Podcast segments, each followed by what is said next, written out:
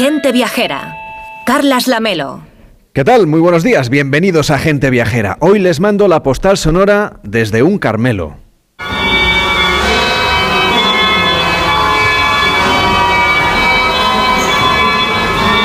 En este lugar apuró sus horas Santa Teresa en la noche en que el calendario pasaba de Juliano a Gregoriano en 1582. De golpe varios días desaparecieron del almanaque al tiempo que a la santa le alcanzó la muerte, a la que tanto había cantado en sus escritos místicos. Ya de joven, con los hábitos recién tomados en contra del criterio de su padre, Teresa cayó gravemente enferma y le llegaron a certificar la muerte tras varios días inconsciente. Era quizá una señal que indicaba que la suya sería una de las apasionantes vidas de santos, una geografía que podemos leer en los escritos, ver en las películas y documentales que se han rodado sobre ella y también, claro, en el Museo Carmelitano Carmus, un centro expositivo que acoge estos días una muestra única titulada Artis Momentum, que se prolongará hasta mediados de enero alargando la celebración del año jubilar teresiano en Alba de Tormes. En esta capilla en la que estamos reposan los restos de su cuerpo incorrupto, pero también la esencia de las reglas y las constituciones de sus casas. Sus reliquias están repartidas por el mundo, como sucede por otra parte con tantos otros santos, pero frente a nosotros lo que vemos es una urna de mármol negro jaspeado que contiene otra urna no visible, hecha de plata y que ejerce de sepulcro de la Santa Andariega. Para abrirla deben reunirse las diez llaves que la guardan. Tres están aquí, en el convento. Otras tres pertenecen a la Casa de Alba, el tercer juego se conserva en Roma, bajo la supervisión del general de la Orden Carmelita, y la décima, la definitiva, la que abre el arca de plata, la debería tener el rey, según la tradición, aunque en realidad anda por aquí, custodiada en el monasterio de la Anunciación. En esta capilla ostentan también fuera del sepulcro las reliquias mayores, el corazón y el brazo izquierdo de Teresa de Jesús, en verse delicadamente expuestos. Así que desde este monasterio Frente a los restos de la santa, en pleno año jubilar, les mando hoy la postal sonora de gente viajera. Gente Viajera, el programa de viajes de Onda Cero con Carlas Lamelo.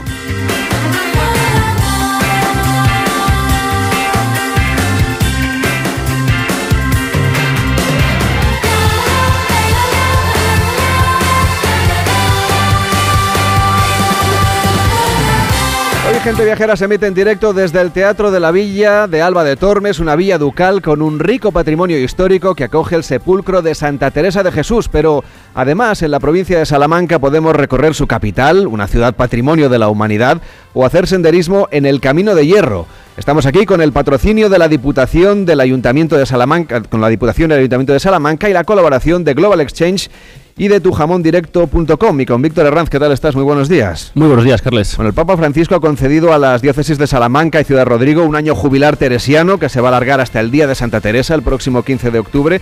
No sé si tú ya has conseguido la indulgencia plenaria. A ver, es que no solo sirve atravesar la puerta santa de alguno de los diez templos jubilares teresianos, sino que únicamente los fieles verdaderamente arrepentidos e impulsados por la caridad que participen de la confesión, la comunión y la oración por las intenciones del Papa frente a las reliquias o la imagen de la santa pueden tener la, absolución. O sea que te tienes que quedar un par de días más. Por lo menos, vamos. Enrique Domínguez Uceta, ¿cómo estás? Muy buenos días. Bueno, hemos estado visitando Alba de Tormes, la verdad es que es una visita que ustedes tienen que venir por motivos religiosos, por motivos culturales, por motivos de naturaleza o simplemente motivados por conocer las eh, obras de patrimonio que hay en este lugar, en esta villa. Bueno, la verdad es que estoy abrumado por la cantidad de patrimonio que tienen, efectivamente. Eh, esto es mucho más que una visita, esto desde luego es un verdadero destino como para ver un montón de cosas, entre ellas desde luego mucha arquitectura y, y yo me he quedado impresionado con el contenido de los museos en torno a la Santa. La verdad es que es una maravilla, es un placer. Manuel Charlón, ¿cómo estás? Buenos días. Tú, estuviste ayer buscando el momento propicio para acercarte al castillo de los duques de Alba y hacer la fotografía justo cuando el sol ya se estaba poniendo. veías que me estaba poniendo nervioso, ¿no? Queríais entrar en una iglesia, yo quería estar fuera porque la luz se estaba poniendo de este color rojizo y además fue una puesta de sol fantástica lo que pasa, que los fotógrafos nos ponemos un poco nerviosos cuando vemos que la luz es buena y nos quieren meter en interiores, pero la verdad es que tuvimos una, una luz... No te quejes que te dimos libertad para sí, lo que quisieras. pero, pero la verdad es que tuvimos y tenemos un día de sol y tenemos unas puestas de sol aquí en Salamanca muy, muy interesantes. ¿Qué tal la subida de las escaleras? Eh, se hace ejercicio, se hace ejercicio. Víctor lo tuvo que subir dos o tres veces, yo creo. dos veces la subí. Es más pecador que nosotros. Bueno, claro, es que cada uno tiene que cumplir su penitencia.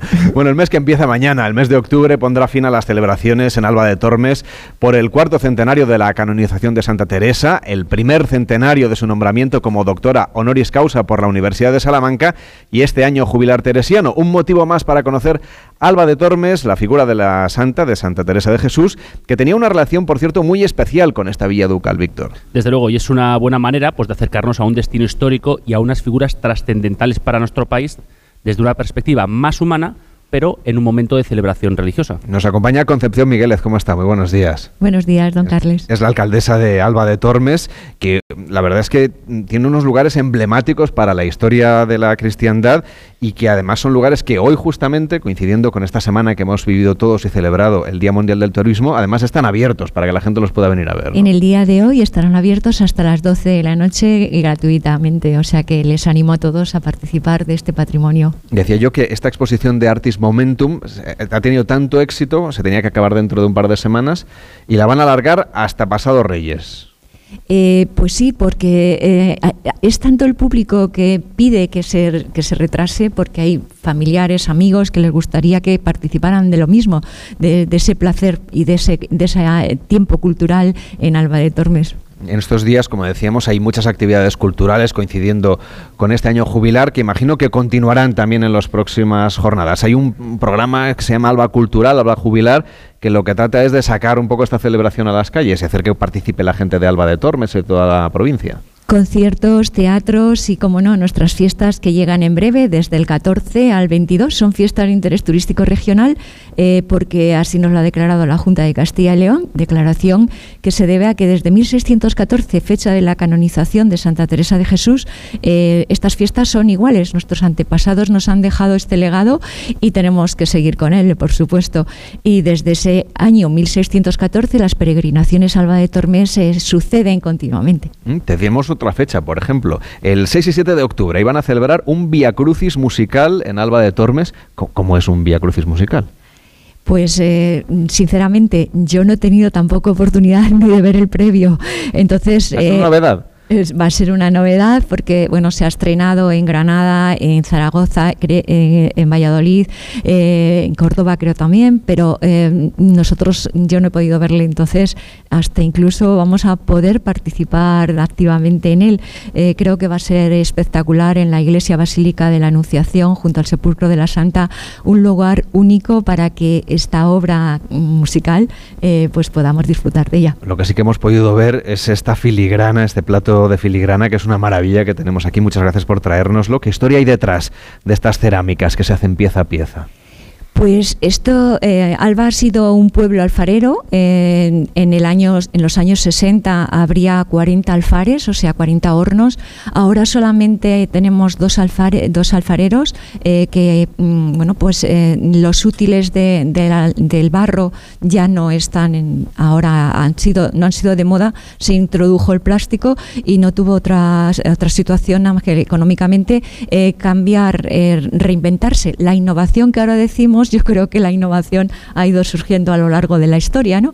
Y aquí tenemos pues la filigrana, que se trata de un arte que queremos que llegue a ser declarado eh, con alguna figura de, de, calidad, alguna de protección cultural, eh, pues porque lo que comentábamos, de 40 tenemos dos alfareros, eh, nosotros intentamos hacer talleres de empleo para que la población no pierda este, esta, esta inquietud y son pues escoger el barro y hacer con distintas asas, pues una obra de arte como es esto. Pero también hay alfareros, otro, otro ceramista, eh, que son los dueñas. Esto, este estamos hablando de, Tomás Hernández, pero los dueñas pues también se dedican con el barro a hacer eh, todo tipo de decoración, platos, cuadros, o sea, es una maravilla. Os invito a que vengáis al Museo de Alfarería.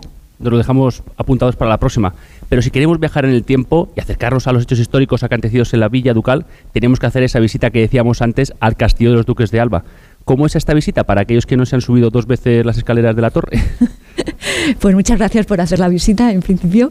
Eh, Nos ha encantado, ha sido un placer. me alegro, me alegro. Espectacular, es una puesta de sol increíble, o sea que Desde, la pena. Merece la pena, merece la pena en cualquier momento porque eh, ahí está la torre del homenaje con, con, los frescos de Passini, que es una verdadera maravilla, único el, arte italiano trasladado a Alba de Tormes, eh, los restos de mármol de carrera que tenemos. Y, como no, ahora mismo también queremos introducir, el, eh, queremos abrir nuevos, nuevas, nuevos, em, nuevas rutas de turismo y queremos que Alba también ha, sido, ha tenido que ver en la historia napoleónica. Tenemos dos dioramas ahora en la torre, de esos 135 escalones llevan al final de la torre, aparte de, las vistas que tenemos desde allí, la Sierra de Gredos, la Sierra de Béjar, eh, toda la vega de la Vega Salmantina, la Vega del Tormes, nuestra vega que cantaba tanto Garcilaso de la Vega, ¿no? Al sacro, al sacro Tormes. Eh, pues eh, desde ahí se podemos ver dos dioramas en los que resumen un poco la historia de Alba de Tormes en 1809 y 1812 con dos batallas eh, perdidas. Por eso estamos en el Arco del Triunfo. Alba de Tormes está en el Arco del Triunfo de París como una batalla perdida en 1809. Pero es cierto que luego ayudamos a que eh, en 1812 las tropas napoleónicas se fueran de España con, pasando por el puente, se voló un ojo del puente, pero creo que incluso tenemos el general Mendizábal, eh, pues eh, tuvo el honor de, en su día de ser nombrado eh, conde del cuadro de Alba de Tormes. Ese título nobiliario existe porque hizo una batalla salvando multitud de, soldados en ese momento de las tropas napoleónicas. Toda una historia a la que añadimos, pues si me permitís, mm, hablando de la Vega del Tormes, ese turismo sostenible que nosotros queremos traer de, acuerdo a lo que ahora mismo nos pide la sociedad, introduciendo el turismo de naturaleza con caminos, caminos naturales como la Vía Verde. Pues yo tengo que felicitarla porque el castillo, la verdad es que las vistas eran maravillosas desde arriba, pero la iluminación por la noche. Me gustó, vista desde un punto de vista de fotógrafo, de cómo el castillo eh, da esa guinda al pueblo, a la ciudad en donde estamos, y la visión que tienes de, desde todos los puntos, la iluminación, el castillo, cómo, cómo resalta y cómo, desde luego, eh, decora eh, el sitio donde estamos, que es maravilloso. Tengo que felicitarla por la iluminación. Muchas gracias. También es una felicitación para la persona que diseña el, eh, que ha diseñado ese proyecto y quien ha ejecutado. Alba de Tormes es un municipio humilde en cuanto a fondos, en cuanto a recursos, entonces tenemos que buscar esos recursos y los fondos de resiliencia ha sido una oportunidad pues para fomentar ese turismo. Acudimos a un plan de sostenibilidad turística con un buen proyecto y, hemos conseguido una de esas actuaciones, ese cambio de iluminación que hicimos y que me alegra mucho de una de la mano de un profesional como tú. Pues que nos tengo que decir de verdad que como fotógrafo me, sorprendió la iluminación, me gustó. Yo que no soy fotógrafo también, ¿eh? es decir, que vamos, que, hicimos unas fotografías estupendas y sobre todo es que permitía seguir viendo, por ejemplo, el cielo estrellado y al mismo tiempo disfrutar de la silueta del castillo. Estamos haciendo gente viajera en directo en Alba de Tormes, pero nos rodea una de las provincias más diversas de toda la comunidad de Castilla y León y con muchísimo patrimonio y muchos lugares diferentes por descubrir que vamos a visitar, aunque sea rápidamente con Enrique Domínguez Uceta, aunque seguramente deberíamos, claro, empezar por la capital, por Salamanca, que en realidad está muy cerca. Está muy cerca, sí, sí, está... Eh, a una veintena de kilómetros aproximadamente por un camino estupendo. Y sí, yo creo que claro, eh, mm, Salamanca eh, es una base estupenda porque tiene una buena infraestructura de hoteles y de restaurantes, aunque yo creo que si te acomodas en Salamanca ya no sales, casi es mejor eh, quedarse en la periferia, pero bueno, allí tienes una ciudad que es patrimonio de la humanidad, cargada de historia, de monumentos, de vida en la calle y de animación, porque tiene miles de estudiantes que ya se sabe que quizá llenen las bibliotecas, pero lo que seguro que llenan son los bares, los restaurantes, las terrazas, los parques, esa preciosísima Plaza Mayor y la convierten en una ciudad estupenda con muchísima animación. Es una verdadera capital cultural europea con una de las universidades más antiguas y prestigiosas de Europa que ya cumplió 800 años y que sigue en plena actividad. Además, muchos de sus estudiantes son extranjeros que vienen a aprender español y está llena de monumentos de todas las épocas, hasta el barroco. Es una ciudad muy cosmopolita y yo ayer además tuve la sensación de que eh, tenía un aire muy centroeuropeo, quizá como las ciudades alemanas alemanas de Heidelberg que tenían también esas antiquísimas universidades, pero no es un ambiente mediterráneo, es un ambiente mm, centroeuropeo. Bueno, no solamente es cosmopolita Salamanca, sino que tiene, bueno, es una ciudad que es patrimonio de la humanidad en sí, por su conjunto monumental, así que tenemos tarea los viajeros para disfrutarla al máximo. Sí, tenemos mucho que hacer, desde luego aquí no te aburres. Salamanca está en la Ruta de la Plata, orillas del río Tormes, eh, está habitada desde hace al menos 2.300 años. Tras la Reconquista, eh, pues también se convirtió en una ciudad episcopal. Ahí nació ese estudio general en 1218, del que luego eh, se generó esa, esa universidad extraordinaria. Tuvo un siglo de oro maravilloso, el siglo XVI, cuando la ciudad llegó a tener 20.000 habitantes. Y la ciudad es impresionante. Bueno, incluso lo volvíamos a ver anoche cuando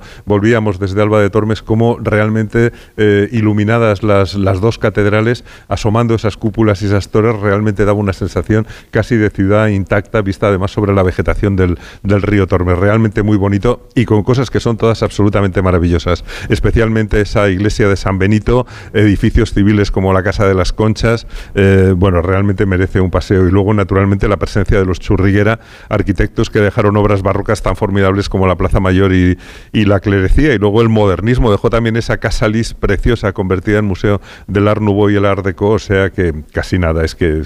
bueno, vamos a usar Vamos a usar Salamanca, si te parece, como campamento base para conocer el resto de la provincia, porque es seguramente menos conocida por parte de los viajeros. Sí, fíjate, estaba pensando también eh, que yo creo que una de las ventajas que tiene la provincia de Salamanca es que es doblemente fronteriza, porque es fronteriza con Portugal y es fronteriza con Extremadura. Ya sabemos que donde hay frontera hay límites naturales y hay montañas, y por lo tanto hay paisajes naturales realmente muy, muy espectaculares. Pero, pero bueno, en esta posición extrema, eso quiere decir que además no tiene eh, nunca una excesiva presencia de turismo y la experiencia puede ser estupenda. Es una provincia extraordinaria. Al menos podemos destacar cuatro zonas muy diferentes. Una es el Campo Charro, esas tierras llanas cubiertas de encinas auténticas de esas donde se crían los toros bravos y la ganadería. Otro paisaje muy especial es la Sierra de Gata y Ciudad Rodrigo, que es una ciudad extraordinariamente bonita, muy bien fortificada cerca de Portugal y con un rico patrimonio y que yo creo que merece una visita detenida. Tiene unas fiestas increíbles tanto de Semana Santa como durante el Carnaval del Toro, que es, una fiesta de interés turístico eh, nacional, eh, pero consigue que se mezclen en la calle toros, máscaras, disfraces y charangas. Son cuatro días de verdadera fiesta, pero no puedo dejar de mencionar un espacio natural que yo creo que muchos de los que nos oyen no pensarán que tiene Salamanca. Es la Sierra de Francia porque es una sierra cubierta de bosques que recuerdan a los cantábricos, con castañares, con zonas casi selváticas, que ha sido declarado también en conjunto reserva de la biosfera, abarcando las sierras de Francia, de Quilamas y de Béjar, y que incluye el Parque Natural de las Batuecas Sierra de Francia y acoge un conjunto de pueblos que son verdaderas joyas de la arquitectura popular. Yo creo que es difícil encontrar un conjunto semejante eh, en toda España, eh, con esas casas de entramado de madera que son bellísimas y estoy pensando en la alberca, estoy pensando también en sus tradiciones, en su fiesta del día agosto, a mediados de agosto, y otros pueblos muy bonitos y bien fortificados como Miranda del Castañar, San Martín del Castañar, Mogarraz, Sequeros, y además tienen también eh, pequeñas bodegas que elaboran unos excelentes vinos con denominación de, origen Sierra de Salamanca, con una uva propia, la Rufete, con las que han creado una preciosa ruta del vino de la Sierra de Francia, eh, a la que se puede sumar además una ruta de las bodegas rupestres en la zona. Y realmente es súper interesante y estoy seguro que casi nadie se lo espera. Bueno, siempre nos lo dice Raúl de Tapia, nuestro biólogo, que además es salmantino, que en un rato también estará aquí con nosotros. Y hay otro espacio de la provincia que casi nadie se imagina que está en Salamanca, es el de los Arribes o las Arribas del Duero. Bueno, yo creo que es una verdadera sorpresa para quien no lo conozca, porque es un gran cañón abierto en un suelo muy llano en el oeste de la provincia. Es casi un paisaje que te lo encuentras siempre de sopetón, porque vas por un territorio totalmente llano y de repente aparece ese gran cañón vaciado por cuyo fondo corre el Duero. Y, bueno, sirve de frontera natural con Portugal y en él se ha construido además una sucesión de embalses impresionantes, un rosario de saltos de agua que van ensartados en el curso del río Duero y que podemos decir que, ese rosario empieza en el embalse de Almendra, que está en realidad en el río Tormes antes de que se incorpore al Duero, y luego ya siguen los de Aldea Dávila y de Saucelle, que están encajados en el desfiladero que nos separa de Portugal. Ese profundo cañón en la meseta se conoce como Arribes del Duero y tiene en el fondo un microclima mediterráneo que es especialmente cálido en invierno, porque tiene naranjos en su fondo, cuando arriba a lo mejor estamos a temperaturas de, bajo cero. Y bueno, toda esa zona, eh, junto con la del otro lado del cañón, en Portugal ha sido eh, reunido por la UNESCO eh, para crear una reserva de la biosfera transfronteriza con el nombre de meseta ibérica. Hay poca población, hay mucha agua, es un magnífico refugio de aves y el paisaje de los cañones es precioso por las vistas casi aéreas que tienes desde, desde esas laderas cubiertas de vegetación. es un parque natural que merece una visita, incluso se puede hacer un recorrido en barco por los embalses. Bueno, sí, yo creo que quien nos esté yendo está diciendo, pero bueno, esta provincia es que es mágica, realmente está llena de lugares sorprendentes. Pues sí, efectivamente, podemos embarcarnos en Aldea Dávila de la Ribera, en el corazón de, de las Arribes, para realizar un crucero de 22 kilómetros en un barco con techo de cristal que sale de la playa del Rincón. Incluso en pleno invierno hay salidas en barco los fines de semana para navegar entre acantilados que se hunden en el agua del Duero y, es un agua en la que es como un espejo en la que se refleja el cielo con esas laderas cubiertas de olivos, de naranjos, de chumberas. Eh, son paredes que son verdaderos jardines verticales desde antes de que se inventara este concepto de tanto éxito reciente. Y fíjate, hay un sitio muy especial que es el Pozo de los Humos. Eh, se llega desde Barrueco Pardo y allí puedes ver una cascada de 40 metros de altura impresionante, muy bonita desde el mirador de Masueco. Aquí, alcaldesa, en Alba de Tormes también hay mucho que ver, lo hemos estado contando y tienen ustedes un producto turístico que es la Albacar que nos permite conocer los lugares más singulares y además lo que intentan también es que la gente se quede aquí a dormir, ¿no? Efectivamente, con ese, esa tarjeta de turismo que es muy asequible para todos los públicos, eh, pueden visitar todos los seis bits que tenemos eh, por la módica precio de 6 euros y lo más importante es que también tiene una recompensa gastronómica y es que eh, si en Alba tenemos algo, algo también a destacar y para el viajero es nuestra gran gastronomía. ¿Por qué? Porque tenemos productos de calidad, productos de calidad de la tierra de Salamanca. ¿Y qué te ha llamado a ti la atención, Enrique, de esta visita por Alba de Tormes? Eh, bueno, fíjate, lo primero que me ha llamado la atención es que es un lugar muy redondo. Las plazas son preciosas. Está todo cuidadísimo y sobre todo, eh, como, como ha mencionado, que el patrimonio está muy concentrado tanto en conventos como en las iglesias y el contenido de los museos. Realmente es, es un destino en sí mismo. Me, me, ha, encantado eh, realmente toda la visita, pero especialmente la, de, la del museo. La colección de pintura me parece extraordinaria y de todos los objetos sagrados que mm, es, es espectacular. Y luego, pues pues naturalmente es un, es un lugar religioso y yo creo que también nos traslada un poco a esta época, ¿no? sobre todo al siglo XVI cuando se construye el convento, eh, cuando los duques de Alba aquí eran tan importantes y la verdad es que tener, eh, por decirlo de alguna manera, esos, eh, esas dos grandes joyas, esos dos grandes nombres del Ducado de Alba y de Santa Teresa de Jesús en, en un mismo lugar, yo creo que es algo que muy pocos otros lugares en, España pueden ofrecer, pero me encanta lo cuidadito que lo tienen y lo, y lo agradable que está. Bueno, vamos a agradecer a la gente de Alba de Tormes y de la provincia de Salamanca que ha venido a vernos. Un fuerte aplauso, por favor, para Enrique Domínguez Uceta. Gracias por acercarse a este teatro de la villa, donde hoy estamos haciendo gente viajera en directo.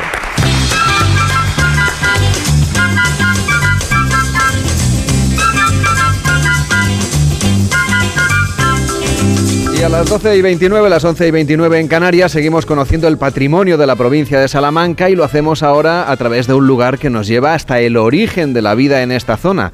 Alejandra Carril, ¿cómo estás? Buenos días. Hola, buenos días. ¿Y a dónde nos llevas? Pues vamos a ir a orillas del río Águeda porque ahí podemos descubrir un entorno natural muy importante dentro del patrimonio de Salamanca. Es el yacimiento de Sigaverde. Este lugar fue declarado Patrimonio de la Humanidad por la UNESCO en el año 2010. Es un yacimiento arqueológico que nos ayuda a entender un poco cómo era la vida en esta zona en la etapa del Paleolítico. Así que aquellos viajeros a los que les guste recorrer parajes naturales podrán descubrir centenares de grabados rupestres con la particularidad de que no están en cuevas, sino que los podemos encontrar al aire libre.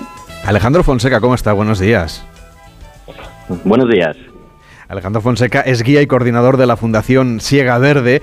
Eh, ¿Qué antigüedad tienen las figuras rupestres que se encuentran en esta zona? Pues la antigüedad varía, dado que todos los grabados no se hicieron en el mismo momento, como sucede en estos casos, en cuevas pues un poquito más conocidas como, como Altamira o el Castillo. Eh, los grabados más antiguos de Siega Verde llegan a tener entre 18.000 y 20.000 años de antigüedad y los más recientes prehistóricos en torno a 9.000, 10.000. O sea que tenemos una amplia cronología representada en cuanto a estilos y figuras. Claro, y dentro de, de esas figuras, ¿qué podemos encontrar? ¿Cuáles son, qué representan esos grabados que podemos ver allí? Pues en esos grabados, como muy bien dices, que están en las rocas al aire libre, podemos encontrar el, tipo de simbología que se representaba en el Paleolítico, que básicamente se compone de animales de los que había en aquella época, en el Pleistoceno. Encontramos eh, caballos Sebalski, encontramos uros, encontramos renos también, alguno hay documentado, y mucha simbología abstracta también. Nosotros desconocemos el significado, pero lo curioso es que la tenemos repartida por toda la Europa occidental. ¿Y de qué manera nos ayudan estas figuras para comprender un poco mejor cómo era la vida en esta zona hace tanto tiempo? Pues sobre todo por la ubicación que tienen, dado que hasta el año 1981 se consideraba que la ocupación de nuestra especie durante el final del Paleolítico eh, se reducía a las zonas de costa, por ejemplo a la cornisa cantábrica. El hecho de que aparezcan ahí estas figuras quiere decir que sí que hubo mucha ocupación eh, de humanos, sobre todo por toda la cuenca del Duero, que tenemos también más enclaves, aparte de Sega Verde. Y bueno, podemos visitar este yacimiento, lo podemos hacer de, por la mañana, pero creo que también eh, por la noche. ¿Cuáles son las diferentes formas que tenemos de poder ir por allí? Pues efectivamente, a lo largo del año vamos variando los horarios y ofrecemos diferentes visitas pues en función del clima y las horas de luz que tenemos. Actualmente tenemos visitas por las mañanas, eh, de miércoles a domingo, eh, hay dos visitas que se ofrecen pues tanto a las 11 de la mañana como a las 12 y media para hacer un recorrido por grabados más representativos. Las visitas nocturnas, que sobre todo se realizan en época estival, van enfocadas pues a ver figuras que de día son muy difíciles de observar debido al desgaste que han sufrido algunas de las rocas. No olvidemos que llevan ahí miles de años junto a un río con mucho nervio como es el Águeda. Ofertamos también eh, visitas escolares que aparte de recorrer el yacimiento, pues se hacen diferentes talleres didácticos. Eh, tenemos también visitas teatralizadas, o sea que hay una gama muy variada de visitas para intentar abarcar a todos los públicos, ¿eh? hay para todos los gustos.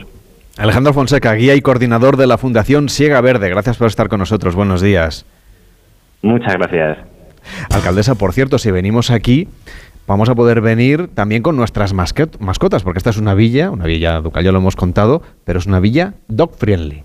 Efectivamente, puedes meter tu mascota, eh, visitar el castillo, visitar muchos y entrar en, muchos establecimientos hosteleros también con ellas.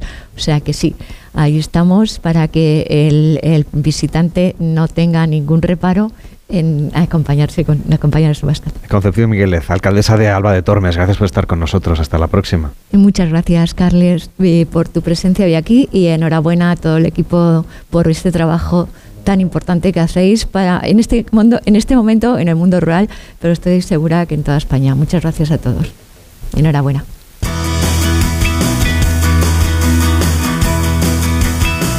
Y el caravaning está cada vez más de moda, una forma de viajar con libertad, con todo lo que necesitas para disfrutar de la naturaleza, el turismo urbano y las escapadas para practicar tu deporte activo preferido. Llega el Salón del Caravaning del 7 al 15 de octubre en la Feria de Barcelona, en la Fira de Barcelona. Descubre la libertad de viajar y la mayor exposición de autocaravanas y campers en un solo espacio, con 250 marcas presentes. También habrá zona de food trucks, música y charlas que inspirarán tu próximo viaje. Adquiere ya tus entradas en la web saloncaravaning.com. Una pausa en Gente Viajera y seguimos recorriendo la provincia de Salamanca.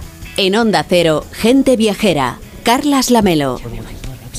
En la semana de la lencería del corte inglés tienes un 25% de descuento en toda la lencería, pijamas y medias de todas las marcas. 25% de descuento en Triumph, Chantel, Dean, Lee Charmel, Simon Perel y muchas más. Solo hasta el 8 de octubre en la semana de la lencería del corte inglés. Consulta condiciones en tienda web y app. Hay quien va a toda vela y quien va sobre ruedas. Puedes levantar el ancla o plantar el campamento. Dos formas de vivir la naturaleza y dos eventos donde lo encuentras todo. Salón del Caravaning, del 7 al 15 de octubre en el Recinto Gran Vía. Y Salón Náutico, del 11 al 15 de octubre en el Port Vell. Fira de Barcelona. Si eres docente te perdiste el año pasado el encuentro Mentes AMI de la Fundación A3 Media, no puede faltar a la segunda edición el próximo 21 de octubre en Madrid. ¿Te preocupa cómo impulsar el pensamiento crítico entre tus alumnos en tiempos de inteligencia artificial? ¿Quieres conocer de la mano de expertos maneras innovadoras de transmitir valores y creatividad en el entorno digital? Consigue tu invitación a partir del 2 de octubre entrando en mentesami.org. Fundación A3 Media. Colaboran Platino Educa y UNIE Universidad. ¡Te esperamos! Haz tu viaje más sencillo con Global Exchange y recibe en tu domicilio la moneda extranjera que necesites para tus vacaciones. Llámanos al teléfono gratuito 900-855-550 o visita nuestra web globalexchange.es. Con el servicio a domicilio de Global Exchange podrás comprar tu moneda extranjera de forma rápida y cómoda llamando al 900-855-550. Entonces con la alarma avisáis directamente a la policía. Sí, sí, si hay un peligro real avisamos al instante. Pero también vamos hablando con usted. En todo momento. Además, mire, aquí tiene un botón SOS para avisarnos de lo que sea. ¿De acuerdo? Y si hace falta enviamos a un vigilante a ver si está todo bien. Las veces que haga falta. Este verano protege tu hogar frente a robos y ocupaciones con la alarma de Securitas Direct. Llama ahora al 900-272-272. Ya está en marcha la cuarta edición de los reconocimientos Go ODS, una iniciativa del Pacto Mundial de Naciones Unidas y la Fundación Rafael del Pino para reconocer la innovación orientada a los objetivos de desarrollo sostenible. Si tienes un proyecto innovador que impulse estos objetivos, no dejes de inscribirte en reconocimientosgoods.com antes del 17 de octubre y consigue tu reconocimiento Go ODS con la colaboración de A3 Media. ¿Y dónde leíste ese truquito buenísimo para el pelo? En un vídeo que me llegó al móvil, tío, yo qué sé. Pero si tenemos el pelo totalmente frito, descolorido y se nos cae a mechones, ¿de verdad tú te crees todo lo que te llega al móvil? Bueno, relájate, que a los dos nos pareció una gran idea. Protégete de las mentiras y bulos que circulan por las redes sociales. Para lo importante, confía en profesionales. Para informarte, confía en periodistas. UTECA, AMI y AERC Radio Valio. En Onda Cero, gente viajera, Carlas Lamelo.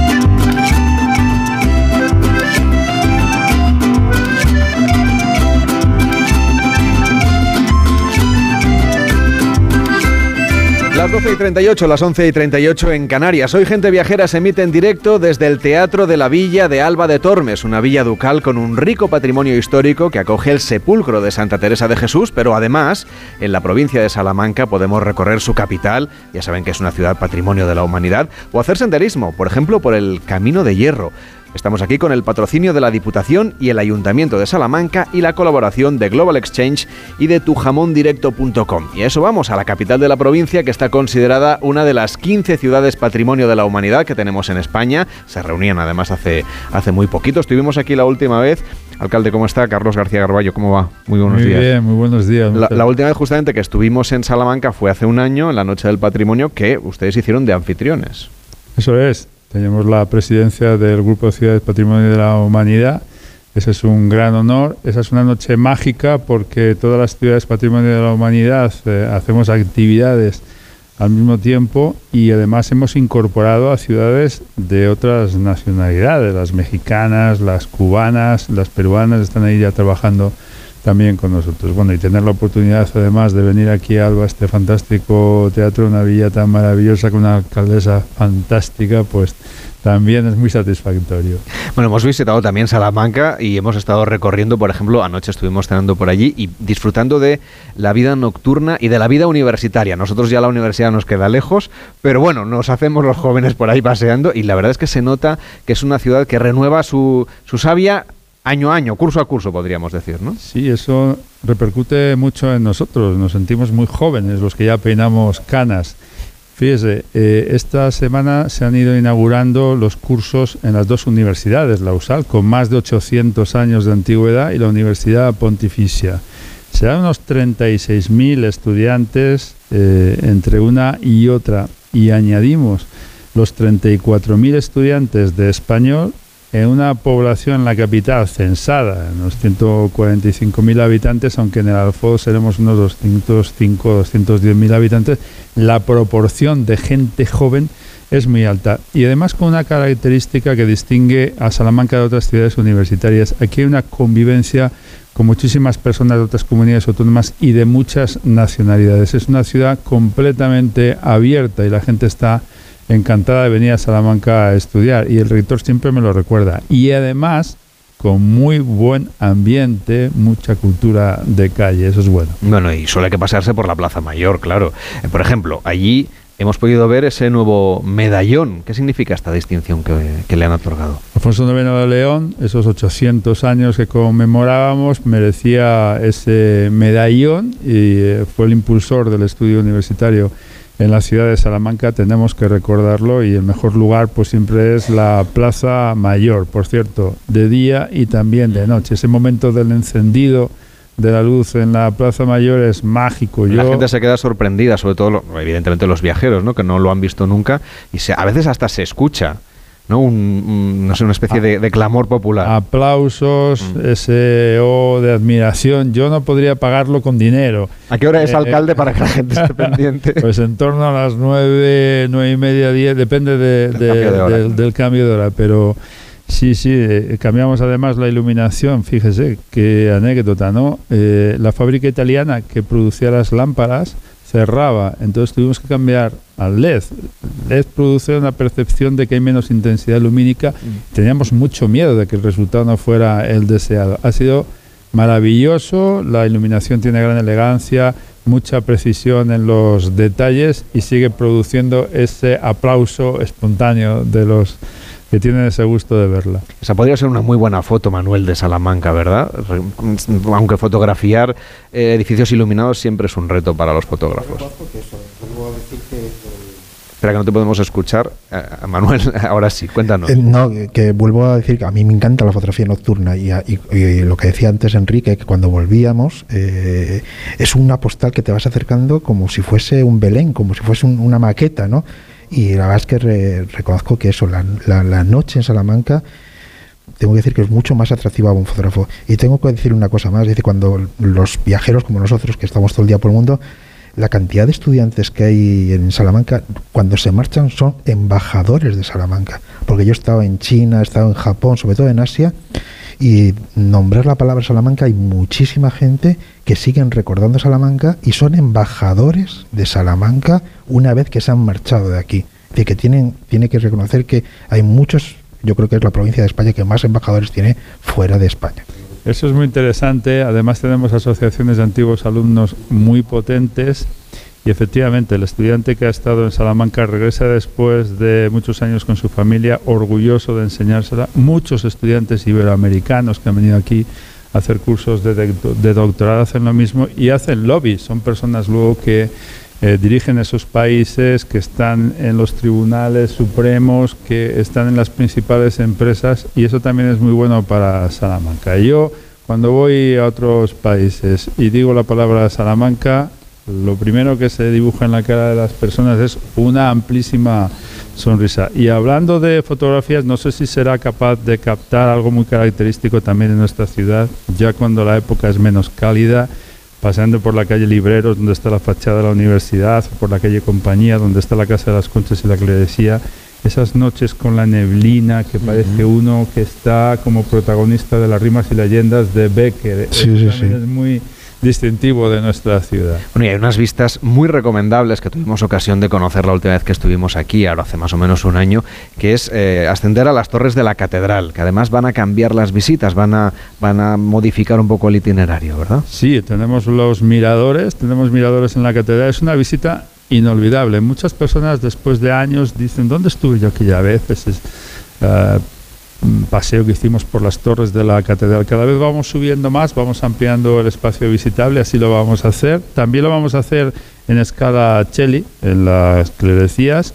Colaboramos también con el convento de San Esteban de los Dominicos, que es pura historia de España y otra joya monumental. Allí estuvo Colón intentando convencer a la reina católica para su empresa americana y allí nació la Escuela de Salamanca, el germen del derecho internacional de gentes y también del constitucionalismo y de la economía moderna. Y tenemos otro mirador muy importante, que es el del Cerro de San Vicente, donde se ubica la aldea originaria de la ciudad, 2.700 años de antigüedad, y ahí están los pobladores originarios de la misma, unas vistas maravillosas sobre todo la Ruta de la Plata y sobre el río Tormes. Tenemos que hablar de gastronomía, claro, porque Salamanca es para comérsela, es el emblema que utilizan ustedes desde el año 2011. Aquí hay tres restaurantes distinguidos con estrella Michelin, pero creo que hay que destacar también la tradicional gastronomía mm, de la tierra, es decir, quizás más popular, pero probablemente también para la gente viajera está más, más enraizada, ¿no? Al fin y al cabo no todo el mundo siempre puede ir a un restaurante. Bueno, estaba oyendo hablar de vinos hace muy poquito y tenemos un producto estrella que es el jamón ibérico. En Salamanca el español, enseñanza del español y el ibérico son nuestras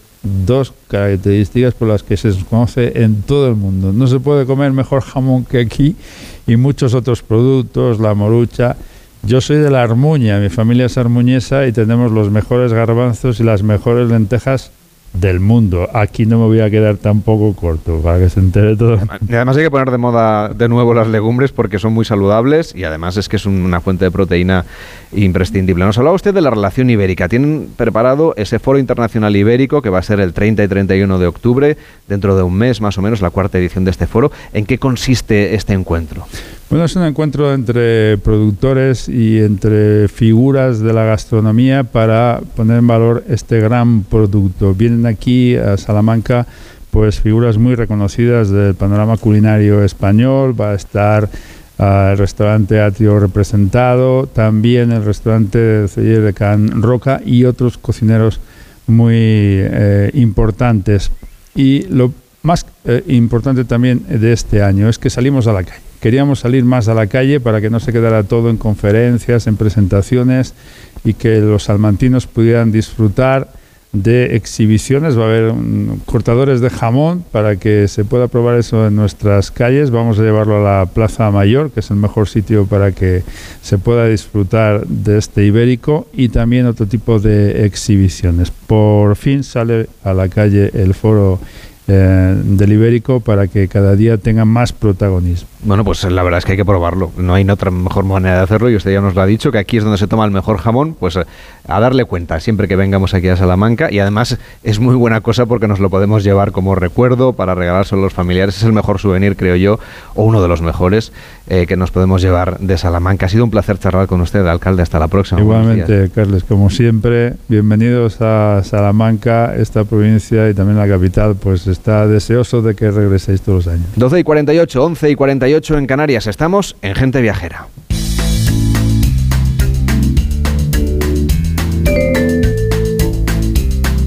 Y en apenas dos semanas, la tercera edición del Spain Sail Grand Prix Andalucía Cádiz volverá a las costas españolas, en la que será la quinta prueba de la cuarta temporada de Sail GP.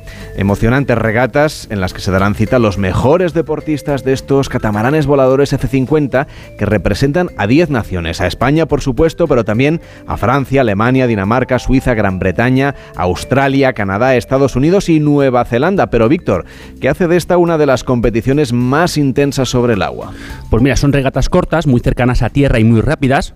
No van en línea recta, van zigzagueando, ya que no pueden ir contra el viento estas embarcaciones, y se realizan en algunos de los más impresionantes campos de regata del mundo, que además podemos seguir desde algún barco o desde la costa. Se navega en catamaranes que tienen unas velas rígidas de Airbus, llamadas hidroalas, y que cuentan en el casco con unos apéndices llamados foils que les permiten a cierta velocidad levantarse por encima del mar y prácticamente volar. Además son carreras en las que en cada gran premio hay una final donde los tres mejores clasificados compiten entre sí para llevarse la gloria. La de Cádiz es una de las citas más esperadas en el calendario de la competición y de las favoritas de los fans con carreras en la bahía los días 14 y 15 de octubre. 15 de octubre, por cierto, el día de Santa Teresa. ¿Qué tipo de experiencias, aparte de ver la carrera, vamos a poder vivir en Cádiz? Pues mira, como novedad este año estará disponible el Baluarte de Candelaria como espacio para ver las regatas a través de unas entradas que ya se han puesto a la venta. Se puede además ver desde el Paseo de Santa Bárbara, donde está situado el estadio de carreras o Race Stadium, que ofrecerá merchandising de todos los equipos en la tienda oficial del SailGP, o mejor aún, desde el mar, llevando tu propio barco o a bordo de alguno de los barcos que la organización pone a disposición de los aficionados diferentes opciones, como nos comenta Tony Alquezar, que es director general del equipo español y del Gran Premio de España. Las entradas que tenemos ahora mismo pues son cosas que realmente es muy difícil de ver en otros campeonatos, como es la visita técnica a la base de los equipos y puedes ver pues cómo montamos las alas de avión, puedes ver eh, cómo preparan los barcos, etcétera, etcétera. Sería como la entrada al, al paddock, ¿no? Eh, ver un poco los garajes, el pit donde están los atletas, te cruzas con ellos y es algo que realmente es único en nuestra competición, ¿no? Y estas actividades pues no lo hacemos solo los, el día 14 y 15, sino que incluso ya el viernes 13 ya tenemos entrenamientos, está abierto, ¿no? Luego también tenemos otro tipo de experiencias, como puede ser pues una experiencia a bordo, pues que lo hacemos con el consorcio del Transportes de Bahía de Cádiz y tienen pues los asistentes que van el barco pues tienen una visión más cercana y poder vivir la, la carrera de una manera única. Mm, estos barcos, que se llaman el programa Hospitalidad en el Agua, están dotados además de pantallas de televisión, habrá un locutor, un pack de bienvenida y comida y bebida a bordo. En una ciudad con tanta pasión y entrega como Cádiz y con una bahía con las condiciones meteorológicas que son tan particulares, ¿cómo se vive en directo esta competición, Víctor? Pues mira, por un lado es una zona de vientos de levante que crean oleaje, por lo que la adrenalina está asegurada y por otro lado el público de Cádiz ruge literalmente al paso de los gallos del equipo español, creando una auténtica marea roja. Pues eh, la gente lo vive de una manera muy intensa. Nosotros tenemos lo que llamamos la marea roja, que es lo que nos sigue eh, y lo que nos hace pelear más eh, en, el evento en casa. ¿no? Es pura emoción, es pura adrenalina. Por eso, oye, es un llamamiento a todo el mundo que le guste el, el deporte, que le guste la vela, que le guste la velocidad, que le guste la emoción, la adrenalina, que no se lo pierda, ¿no? Porque esto realmente hay que vivir una vez en la vida y ver eh, cómo una ciudad entera y, y, un país entero se vuelca eh, con su equipo en la competición más, más emocionante del mundo.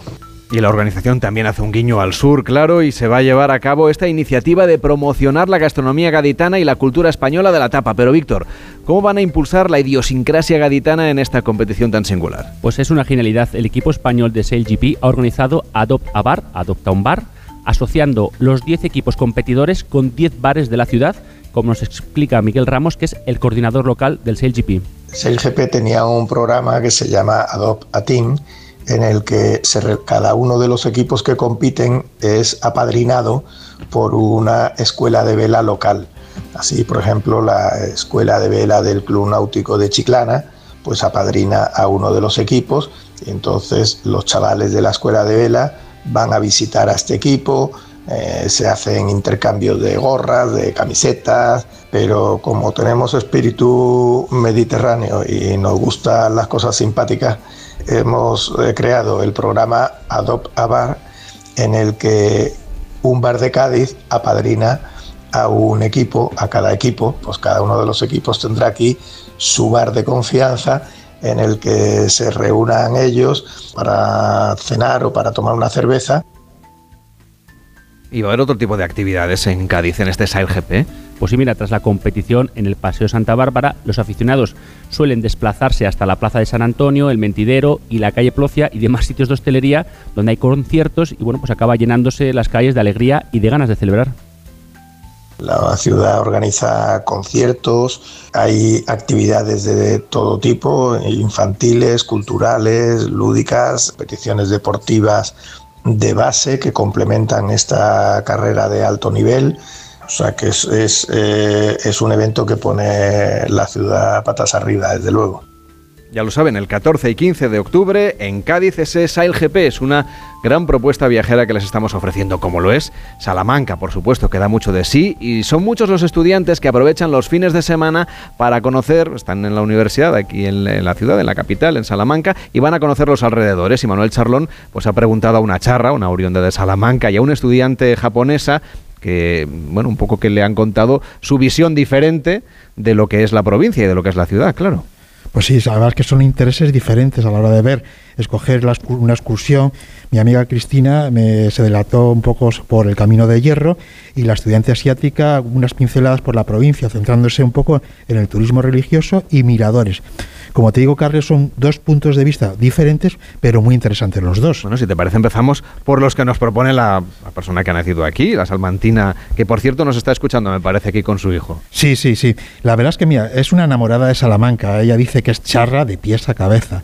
La respuesta a mi pregunta, elígeme un sitio, y enseguida se, se decantó por la por el camino de, hierro en los arribes del Duero y hablando antes con, con, otro oriundo de aquí, la verdad es que eh, el Camino de Hierro es un recorrido de 17 kilómetros, discurre por la línea férrea cerrada al tráfico en 1985 y dentro del parque de Arribes del Duero.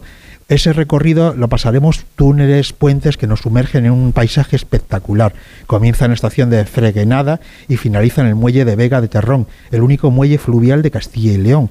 Y regreso mm, se puede hacer, el regreso se puede hacer en bus y decir que recorremos unos 20 túneles y 10 puentes metálicos. Te cuento un poco su historia fue declarado de interés cultural en el año 2000. Se, se empezó a construir en agosto de 1800, 1883 eh, y comenzó a funcionar en 87, 1887. La línea pretendía unir Oporto y Salamanca.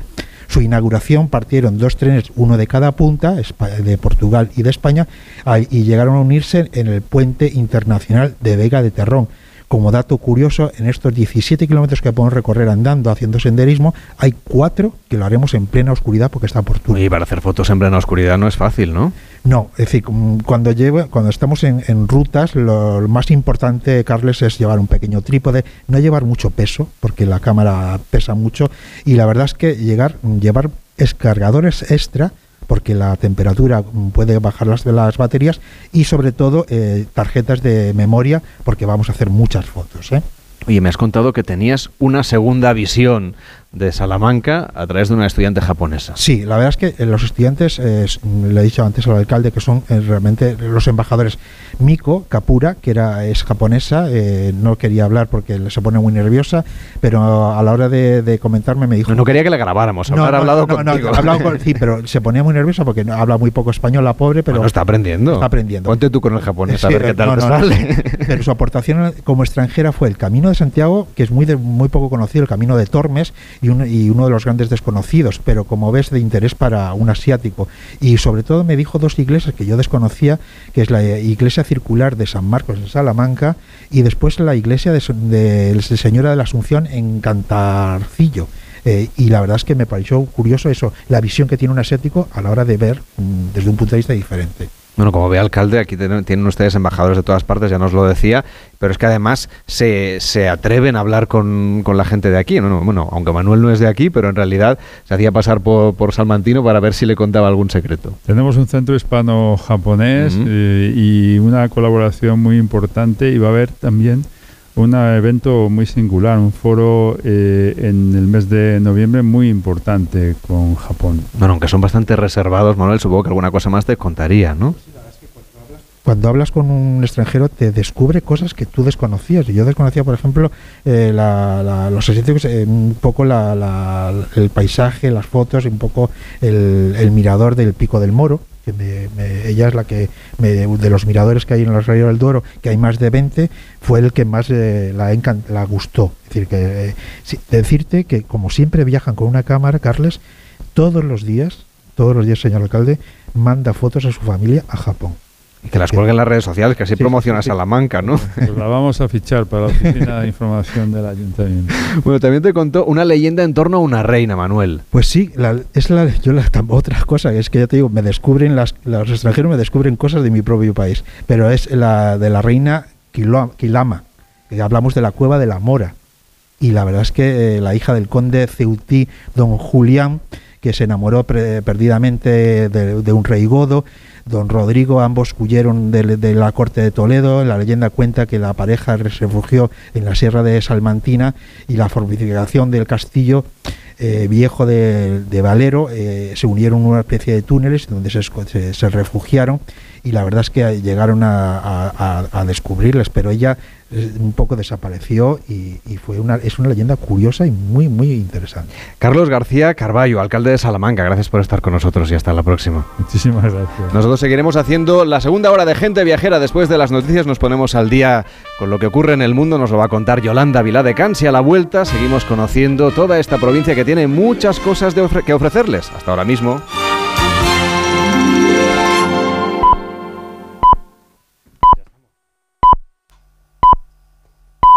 La una mediodía en Canarias.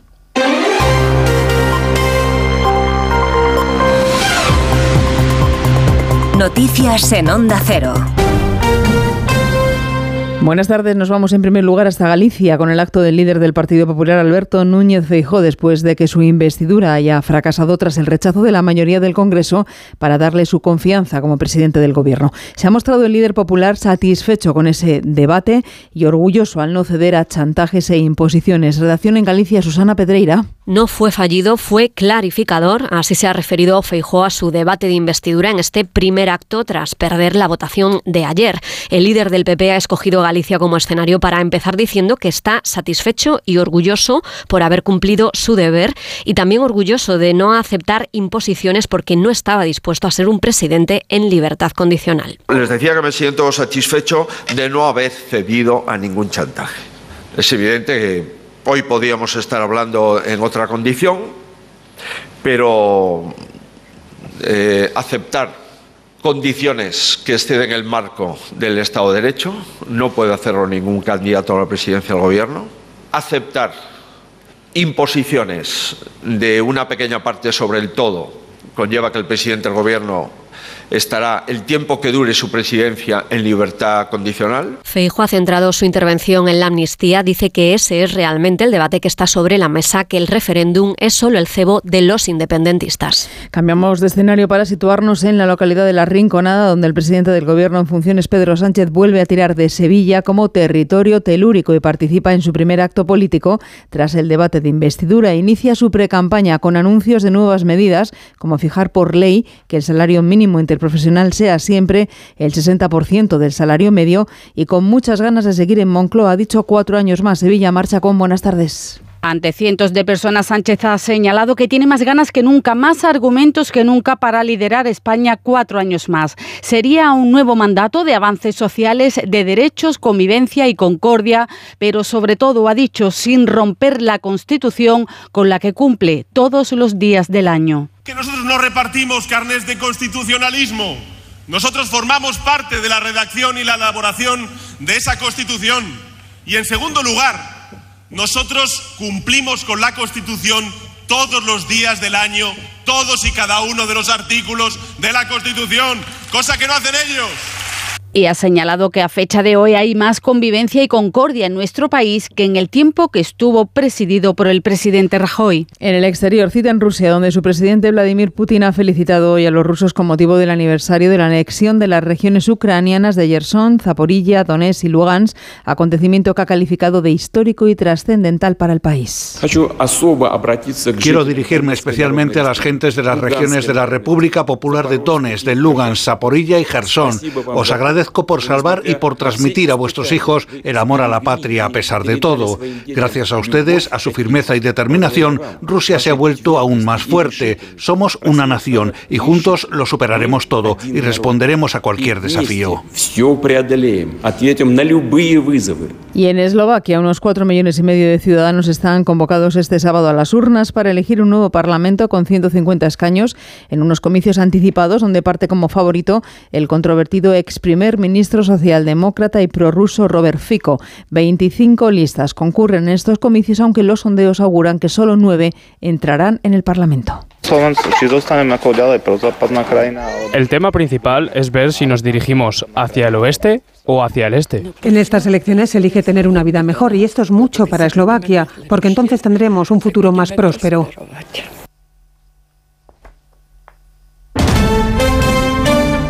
Deportes David Camps. En 55 minutos comienza el encuentro Getafe-Villarreal, octava jornada de liga en la que el liderato de primera división estará en juego en el choque de las seis y media Girona-Real Madrid. El Barcelona es líder con 20 puntos, el Girona tiene 19 y el Madrid 18. El entrenador del Girona, Michel, habla sobre el partido y el papel de los árbitros. El Madrid es claro favorito, pero es que no veo un partido que no sea Real Madrid, Barça, Manchester City, eh, Bayern de Múnich, donde el Real Madrid no sea favorito. Los árbitros están súper preparados ya para todo este ruido.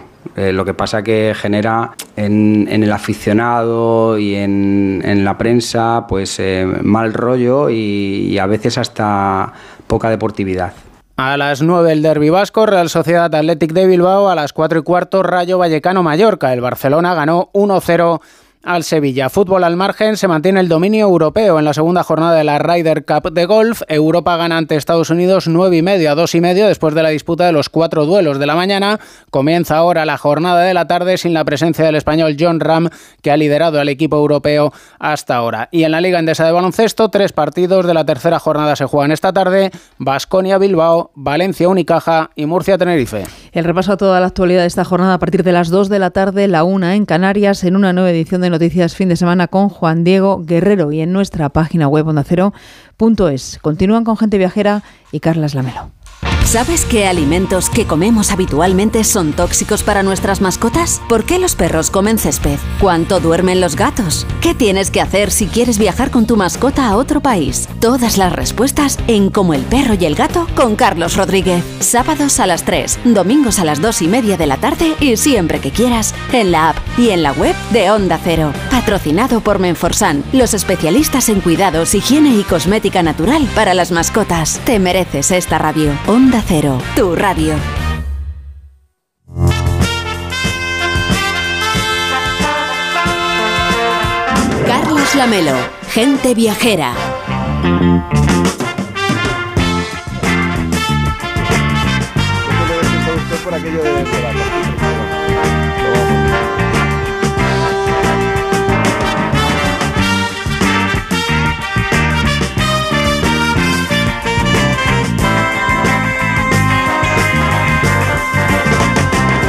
Las 12 y 6 en Canarias, hoy Gente Viajera se emite en directo desde el Teatro de la Villa en Alba de Tormes, una villa ducal con un rico patrimonio histórico que acoge el sepulcro de Santa Teresa de Jesús, pero además en la provincia de Salamanca podemos recorrer su capital, una ciudad patrimonio de la humanidad, o hacer senderismo en el Camino de Hierro. Estamos aquí con el patrocinio de la Diputación y el Ayuntamiento de Salamanca y la colaboración de Global Exchange y tujamondirecto.com. Y por cierto, Víctor, que creo que habéis podido disfrutar ahora durante el boletín, de- yo voy a, a la, a la- a la siguiente pausa, me voy para allá, ¿eh? a probar una cosa buenísima, traído de la madrileña, que aunque se llame la madrileña es muy salmantino, y son esas yemas de Santa Teresa y las roscas de, de Alba. Pues sí, la verdad es que son auténticas delicias, son bastante intensas de, de azúcar, pero es una, es una auténtica maravilla. La verdad es que hay que coger nada más que una para disfrutarla, porque ya las dos ya te puedes sentir un poco en culpa. Bueno, y el hornazo. El hornazo, eso sí que es mi Además, aquí perdición. tiene una versión dulce, eso Así sí que me ha llamado mucho la atención. Así es, la verdad es que es una auténtica delicia. Yo he recibido alguno por, por correo, debo decir, de la madrileña, gracias a nuestro compañero Raúl de Tapia, que se preocupa mucho por mi dieta. Y la verdad es que es, es una maravilla. Te llevas uno de esos a jugar al pádel y te lo comes después y directamente a la Ya puedes jugar otra partida. Otra partida. otra ronda. Raúl de Tapia, ¿cómo estás? Buenos días. Buenos días, sí, sí, sí. re- Recuerdo ese envío eh, desde, desde Salamanca que sé que fue bien, bien recibido en la redacción. Además, llevan desde 1936 haciendo todas estas maravillas gastronómicas. Sí, sí, es, es, es una de las delicias, el, el hornazo. Creo que todos los que vivimos y presumimos de, charros eh, celebramos eh, y bien el lunes de aguas, que es cuando se come de manera tradicional. Y además es el día en el que salen todos los salmantinos al campo. Es una celebración eh, muy agradable eh, ver las riberas, ver los montes con, esa merienda tradicional y, que yo creo que invitamos ¿no? a que la compartan con nosotros.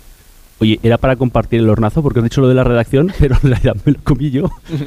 Sí, sí, sé, sé, sé Yo que... no sé en qué temporada llegó, pero que fue la temporada pasada yo no lo vi. Sé que quedó alguna alícuota eh, suelta, sin más.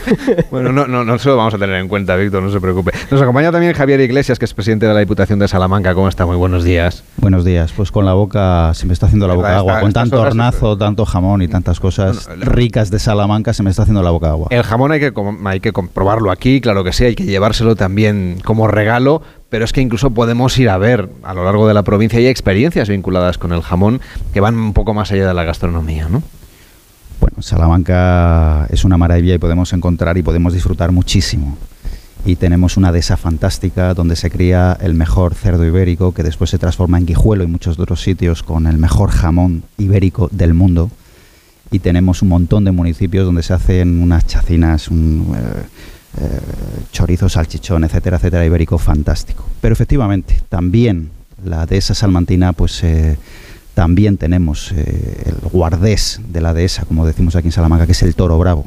Salamanca tiene multitud de ganaderías Y la verdad es que están apostando muchas familias tradicionales que llevan cientos de años, en muchos casos, pues teniendo los mejores toros bravos, los toros de Lidia, pues están abriendo sus fincas, están abriendo sus casas para que podamos disfrutar de, ese mm, fantástico animal en su medio natural, que es un animal bellísimo, es un animal muy dócil, pero que además eh, eh, lo podemos ver en la belleza, en el esplendor de uno de los eh, campos naturales que está mm, también hecho por el hombre durante cientos de años, que es la dehesa, que es una verdadera maravilla, donde se conjuga el respeto por el medio ambiente con la producción necesaria para el ser humano para producir el alimento. Y ahora que tanto en Europa se está hablando de esa de conjugar esos dos principios básicos de, hombre, tenemos que alimentarnos, pero tenemos que hacerlo con respeto al medio ambiente. Aquí en Salamanca, en la dehesa, llevamos haciéndolos muchos cientos de años. Y caminando por Alba de Tormes, donde estamos haciendo hoy el programa, hemos querido también descubrir algunos de los tesoros de la villa que guarda en torno al turismo religioso. Hemos estado en el convento de las Carmelitas Descalzas de la Anunciación y visitando, claro, el sepulcro de Santa Teresa, donde allí, Víctor, tú has querido conocer eh, un poco cómo vive la gente de Alba de Tormes, su vinculación eh, histórica, religiosa, espiritual, pero también social, con toda esta parte que tiene que ver con la vida de la santa.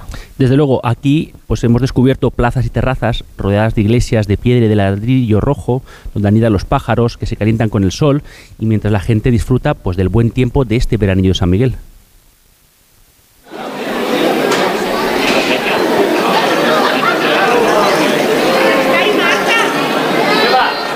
Visitas culturales donde aprendes de la gente que vive aquí, sus costumbres, su relación estudiantil y espiritual con Santa Teresa, una escritora, una mujer culta, una religiosa, una santa y una persona pues adelantada a sus tiempos, como nos contaba Beatriz Viñón, que es trabajadora de la exposición Artis Momentum y también del Museo Carmus. Algo que yo explicaba mucho el año pasado en la exposición eh, temporal de, Teresa de Jesús, Mujer Santa y Doctora, para mí la Santa a día de hoy, ahora que está tan de moda esto de ser influencer, es la mejor y la mayor influencer que hay a día de hoy. Como una mujer de hace eh, cinco siglos, a día de hoy sigue estando tan viva en sus hijas, las monjas, en sus hijos, los frailes, en sus escritos, se sigue estudiando en colegios, en institutos, universidades, se siguen organizando proyectos y exposiciones por ella, algo bien o muy bien tuvo que hacer para que tanto tiempo después siga estando tan viva en la gente. Hablábamos de que es la primera mujer feminista pero del feminismo bueno, no del feminismo que muchas veces queremos defender a día de hoy. Ella, eh, teniendo en cuenta en la época en la que vivía, tuvo que enfrentarse a la Inquisición, fue muy perseguida, la Inquisición estaba formada única y exclusivamente por hombres, eh, tuvo muchos problemas, eh, por aquel entonces las mujeres no sabían ni leer y escribir, ella se esforzó por ello, enseñó a sus hijas, las monjas, a leer y escribir, consiguió escribir cuatro libros, un montón de cartas, no sé, creo que es, es una mujer que destaca en todos los ámbitos, en todos los puntos. Una exposición a la que llegan todo tipo de viajeros y peregrinos, donde podemos conocer la figura de Santa Teresa y encontrar pues, un museo que siempre sorprende, como nos explicaba Juana Sánchez García, que es guía del monumento y recepcionista de peregrinos. Hay un hueco para todo el mundo que quiera acercarse y conocer la personalidad de Santa Teresa, eh, ya no solamente como religión, sino también como espiritualidad, como persona importante en la historia es un punto de acercamiento hacia ella. La colección de pinturas sobre cobre es bastante importante, hay también pinturas sobre piedra que es muy bonita. Eh, a mí de toda la colección una de las piezas que más me gusta es la Dolorosa de Pedro de Mena, es una de mis tallas más favoritas. Una exposición que, por cierto, señor Iglesias, se va a alargar, nos han contado que se tenía que acabar ya de manera inminente y la van a alargar hasta después de las vacaciones de Navidad, hasta mediados de enero más o menos. Pues así para aprovechar a invitar a todos los que nos estén escuchando para que vengan a Alba de Tormes, disfruten con nosotros, con los salmantinos, de esa magnífica exposición y sobre todo de la santa, de su vida, de las enseñanzas, de todo lo importante que hizo en un momento muy complicado, muy complicado para, como decía la persona que estaba hablando anteriormente, especialmente para, para las mujeres. La santa eh, llegaba a muchos sitios, estamos muy orgullosos los salmantinos y los abulenses de ella. Nació en Ávila, eh, murió eh, aquí en esta tierra, en esta, en esta villa ducal de Alba de Tormes y se encuentran aquí sus restos. Estamos muy orgullosos de que el legado de la santa pues esté en estos momentos no solamente en España, sino en el resto del mundo pisando muy fuerte, porque así debe ser. Es una de las grandes de las grandes figuras femeninas y no femeninas de España. La 1 y 14, las 12 y 14 en Canarias. Estamos en Gente Viajera haciendo el programa en directo desde Alba de Tormes.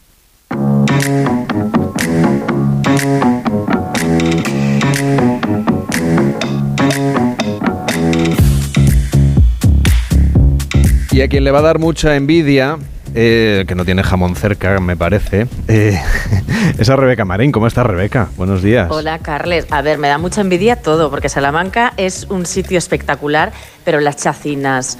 Eh, también habéis hablado incluso de postres, de yemas, en fin, en fin, que, que, sí, que estoy aquí a dos velas. ¿Qué te voy a contar?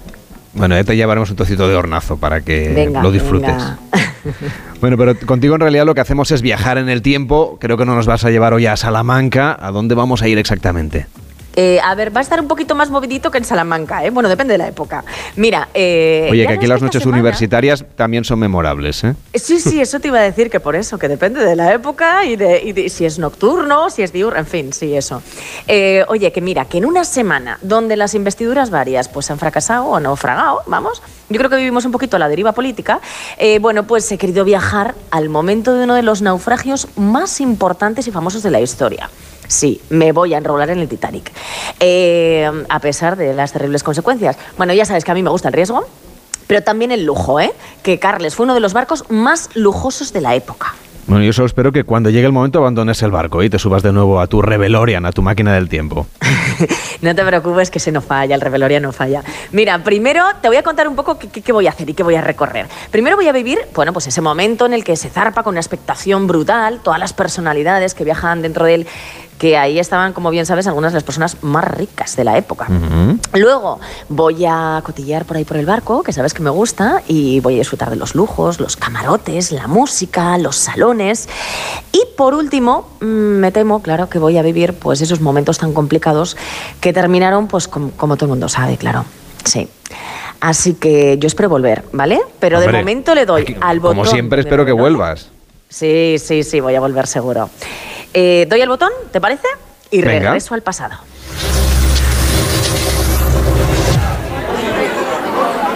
Eh, hola, Carles. Bueno, bueno, bueno. ¿No sabes el revuelo que hay aquí ahora mismo? Porque, claro, a ver, te cuento primero. Es 10 de abril de 1912, ¿vale? Y el inmenso Titanic está atracado en este puerto inglés de Southampton, en Inglaterra, y te juro que yo lo estoy mirando así desde abajo y es como que soy muy, muy, muy, muy pequeñita. Va a partir rumbo a Nueva York, ya lo sabes, ¿vale? Y te diría que, bueno, pues eso, que, que ahí está, bueno, hay tanta expectación que ahí están unos músicos tocando, porque, bueno, pues esto es un gran acontecimiento. Para empezar, como bien sabes, es el barco más grande construido hasta el momento, con, alucina, 47.000 toneladas. 300 metros de longitud, 53 de altura, como te digo, yo estoy pequeñita, pequeñita aquí. Eh, y es verdad, me vas a decir, oye, pues transatlánticos muy grandes también hay en nuestra época, pero es que claro, para el momento en el que estoy yo ahora mismo, esto era la pera limonera. O sea, todo un desafío para los ingenieros ¿no? de este siglo. Oye, por cierto, que esto no sé si lo sabes, es el segundo de los tres transatlánticos que eran pues, los más lujosos, grandes y rápidos. Y que bautizaron, primero fue el Olympic, eh, bueno, no sabes qué bullicio hay aquí, ¿eh? Que sí, que sí, que sí, señora. Es, complicado, ¿eh? Entre tanto periodista, ahora te diré. el Olympic, como te decía. La expectación que debe haber en Southampton. Claro, claro, claro, tú imagínate, si es que esto era como el, el barco insumergible de la época. Bueno, pues eso está el Olympic, el Titanic y el Gigante. Y, bueno, está lleno, mira, está lleno de periodistas, esto es más, aquí, aquí me siento muy a gustito, ya sabes, y es que, claro, date cuenta eh, que estos grandes titulares, como te decía, pues a nosotros nos encantan, que es imbatible, que es invencible, que es insumergible, eh, pobres ilusos, ¿verdad?, con lo que pasó luego, en fin, que... Mm, piensa en la de gente importante que va a subir ahora mismo a este barco o que está a punto de aparecer. Claro, mira, los fotógrafos están volviendo locos. Bueno, es que ¿sabes por qué se están volviendo locos? Claro. Ay, ay, espera. Ay, ay, la veo, la veo Mira, es una de las actrices más afamadas y ricas de la época. Es Dorothy Gibson. Bueno, no sabes qué guapa es. Es que está esa guapura así como antigua, ¿no? Qué guapa. Bueno, y qué rica también, ¿vale? Ha decidido volver a Hollywood en el Titanic. ¡Ay, ay, ay! Están, ¿sabes quién? Los Astor. John, por cierto, es el hombre más rico que va a subir al barco. Porque tienes claro que yo no soy la más rica que va a subir al barco, ¿no? O sea. Ya, a ti te toca seguro en segunda clase o tercera. Eh, pues, pues, pues, ¿sabes qué? He cogido un camarote de segunda, efectivamente, porque, claro, los ricos se han cogido los primeros. Pero bueno, montar me voy a montar, ¿eh? Bueno, como te decía, John Astor es uno de los aristócratas más importantes. Y por cierto, te voy a decir algo bajito, ¿vale? John va a morir en cuatro días, sí y su mujer mm. sobrevivirá. Es una pena porque, claro, como yo me sé la historia, pues cuento con información privilegiada. Pero bueno, es lo que tiene viajar en el tiempo, Carles. Claro, pues, pues sabe que esto es... ¡Uy! ¡Ay! Espera, espera.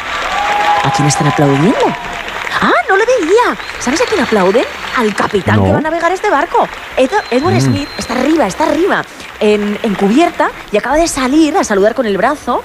Por cierto, te digo que este se supone que es su último viaje antes de jubilarse.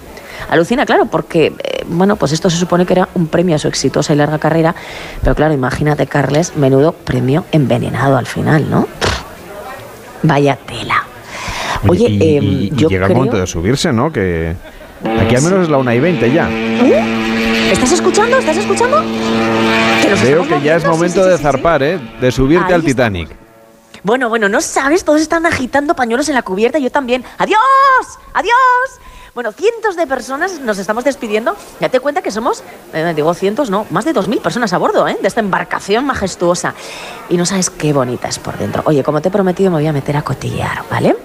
Bueno, esto está llenísimo, claro, la gente todavía está ahí como entrando, eh, cotilleando como yo. Y, y esto es como estar en un hotel de ultralujo de la época. Mira, eh, en realidad, bueno, es que en realidad es lo que han pretendido, que sea un hotel, pero, pero por el mar. Las paredes están forradas de una tela preciosa. La madera brilla, que vamos, ya me gustaría a mí que me brillase así los muebles de casa.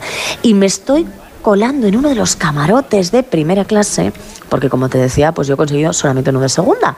Eh, aquí pues están, están los que tienen pues la guita. Eh, oye, y mira, y estoy flipando porque esta suite de lujo cuenta incluso con un pequeño espacio privado al aire libre. Por eso yo creo que estás, ¿estás escuchando las gaviotas? Claro. Sí, claro. Bueno, pues me he metido en el camarote y ahora estoy otra vez fuera. Eh, jo, los espacios comunes son maravillosos. Hay un salón donde creo que vamos a cenar esta noche. Y uy, mira. Ay, ay, ay. Mira, escucha, escucha.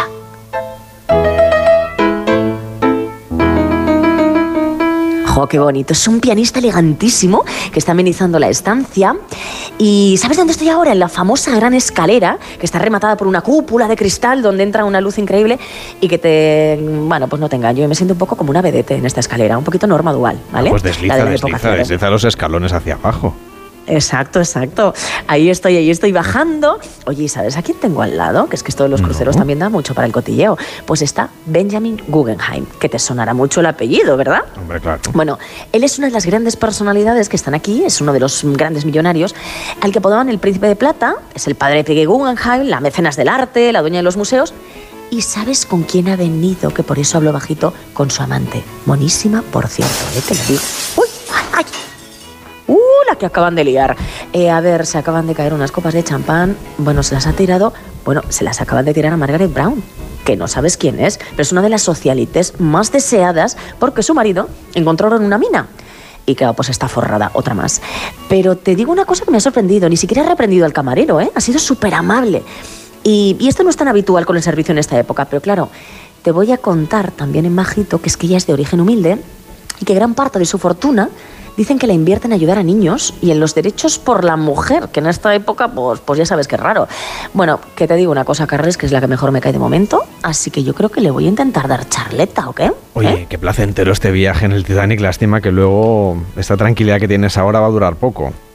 Eh, pues mira, muy poco, muy poco. Eh, a pesar de que no sabes la maravilla de música, o sea, ahora los músicos están ahí, todo está súper tranquilo, pero claro, es que todo parece extrañamente normal porque la música, como te digo, continúa, seguimos tomando champán, pero lo realmente horrible es que el barco ya ha chocado hace más de una hora con el iceberg. Pero esto pasó así, ninguno de los pasajeros somos conscientes, así ocurrió. Bueno, a ver, eh, mira, claro, Sí, bueno, eh, no somos conscientes, pero esto que estás escuchando es el capitán pidiendo ayuda a otros barcos cercanos. Ellos sí son conscientes, ¿vale? Ellos sí, de que nos estamos hundiendo lentamente. Pero claro, el pasaje no, y, y realmente es que no se puede hacer nada, Carles, o sea, es que es tristísimo. A ver, la realidad es que en esta ruta no debería haber pasado eh, esto, ¿no? No debería haber habido ningún iceberg. Pero hay dos factores, ¿vale? Que han hecho casi imperceptible la Gran Roca. Uno, que el mar está totalmente en calma, date cuenta que es por la noche. Y además no hay luz de luna y la noche está oscura, cerrada, así que verlo ha sido muy complicado. Madre mía, Carles. Ahora ya sí que empieza, empieza lo gordo. Mira, ahora sí estamos notando cómo se está hundiendo. Mira, se está llenando de agua los compartimentos y se acaba de desatar el pánico a bordo. O sea, ahora todo el mundo ya es consciente de lo que está ocurriendo, ¿eh? Ha tenido que pasar una hora. Bueno, se están rompiendo eh, los platos, la gente está desesperada, corre por los pasillos sin rumbo. Claro, es que hay una parte del barco Ponen que los se pelos hunde. de punta de lo que estás contando, Rebeca. Bueno, e- es que es horrible, de repente, de estar tranquilos, a todo el mundo está desesperado. El barco se va a partir en dos. ¿Sabes qué ocurrió, no? Que acabó partiéndose en dos. Bueno, acaban de, de gritar mujeres y niños primero, pero es que, Carles, aunque el barco cumple con la normativa, no hay suficientes botes para todos los que estamos aquí, es que somos miles de personas. Bueno, la gente se lanza al mar, pero claro, eh, salen los botes y sin estar llenos, que si los hubieran llenado, pues, pues yo te digo que a lo mejor 400 personas más se salvan, ¿no? A ver, eh, eh, de verdad que vivir esto, o sea, yo, yo lo de viajar, pero esto es horrible. El agua está congelada. Eh, imagínate a, a cuántos grados de temperatura, qué es lo que ocurrió. En fin, que, solo dos horas más tarde, a las 4 de la madrugada, porque son las dos ahora, llegará aquí el barco más cercano de rescate, que solo podrá salvar con vida a 712 personas. El resto, 1.496, habrán perdido la vida en estas gélidas aguas del norte del Océano Atlántico. En el cuarto día, por cierto, de crucero, del que se consideraba uno de los barcos más, más seguros del mundo. Bueno, suerte que tú puedes tomar el Revelorian y volver de nuevo a la tranquilidad. Mañana te espera Jaime Cantizano en Por fin los lunes. Un viaje intenso este, Rebeca. Rebeca, y oye, qué horror debió ser vivir toda esta situación. Menos mal que bueno, tú siempre puedes regresar. Y les contamos que los restos del Titanic fueron localizados en 1985, no hace tampoco demasiado tiempo, por una expedición francesa a 3.821 metros de profundidad. El descubrimiento hizo resurgir el interés por el legendario barco. Luego, claro, vino la película de James Cameron. Y a lo largo de los años siguientes, pues se han enviado varias misiones para recuperar unos 5.500 objetos del naufragio.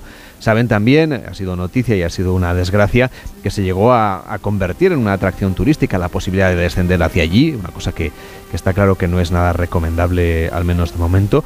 Pero nos podemos quedar con la película y con esta narración que nos ha hecho aquí en Gente Viajera. Rebeca Marín, cuídate mucho y regresa lo antes posible, que ya sabes que ahí la historia no acaba bien. Hasta la próxima. No, no, no, no. Hoy yo sí que voy a abandonar el barco, aunque no esté bien, ¿eh? Un beso. La 1 y 27, las 12 y 27 en Canarias. Vuelve la cita para los amantes de la naturaleza, el mundo outdoor y la aventura. Del 7 al 15 de octubre, vive la libertad en el Salón del Caravaning de la Fira de Barcelona. Descubre la libertad de viajar y la mayor exposición de autocaravanas y campers en un solo espacio. Encontrarás los últimos modelos de caravanas y autocaravanas con ofertas y descuentos exclusivos y todos los accesorios que necesitas para tu próximo viaje. Además, el Caravaning es un punto de encuentro con food música y charlas inspiradoras. Adquiere ya tus entradas en saloncaravaning.com. Una pausa en Gente Viajera y seguimos recorriendo la provincia de Salamanca. Carlas Lamelo, gente viajera. Mónica vive desde hace años en un pueblo tranquilo de la sierra rodeado de naturaleza. Pero hace poco le ofrecieron un puesto de trabajo en el centro de la ciudad. Al principio lo dudó, le preocupaba la distancia. Pero hoy gracias al tren va y viene de la oficina cómodamente todos los días.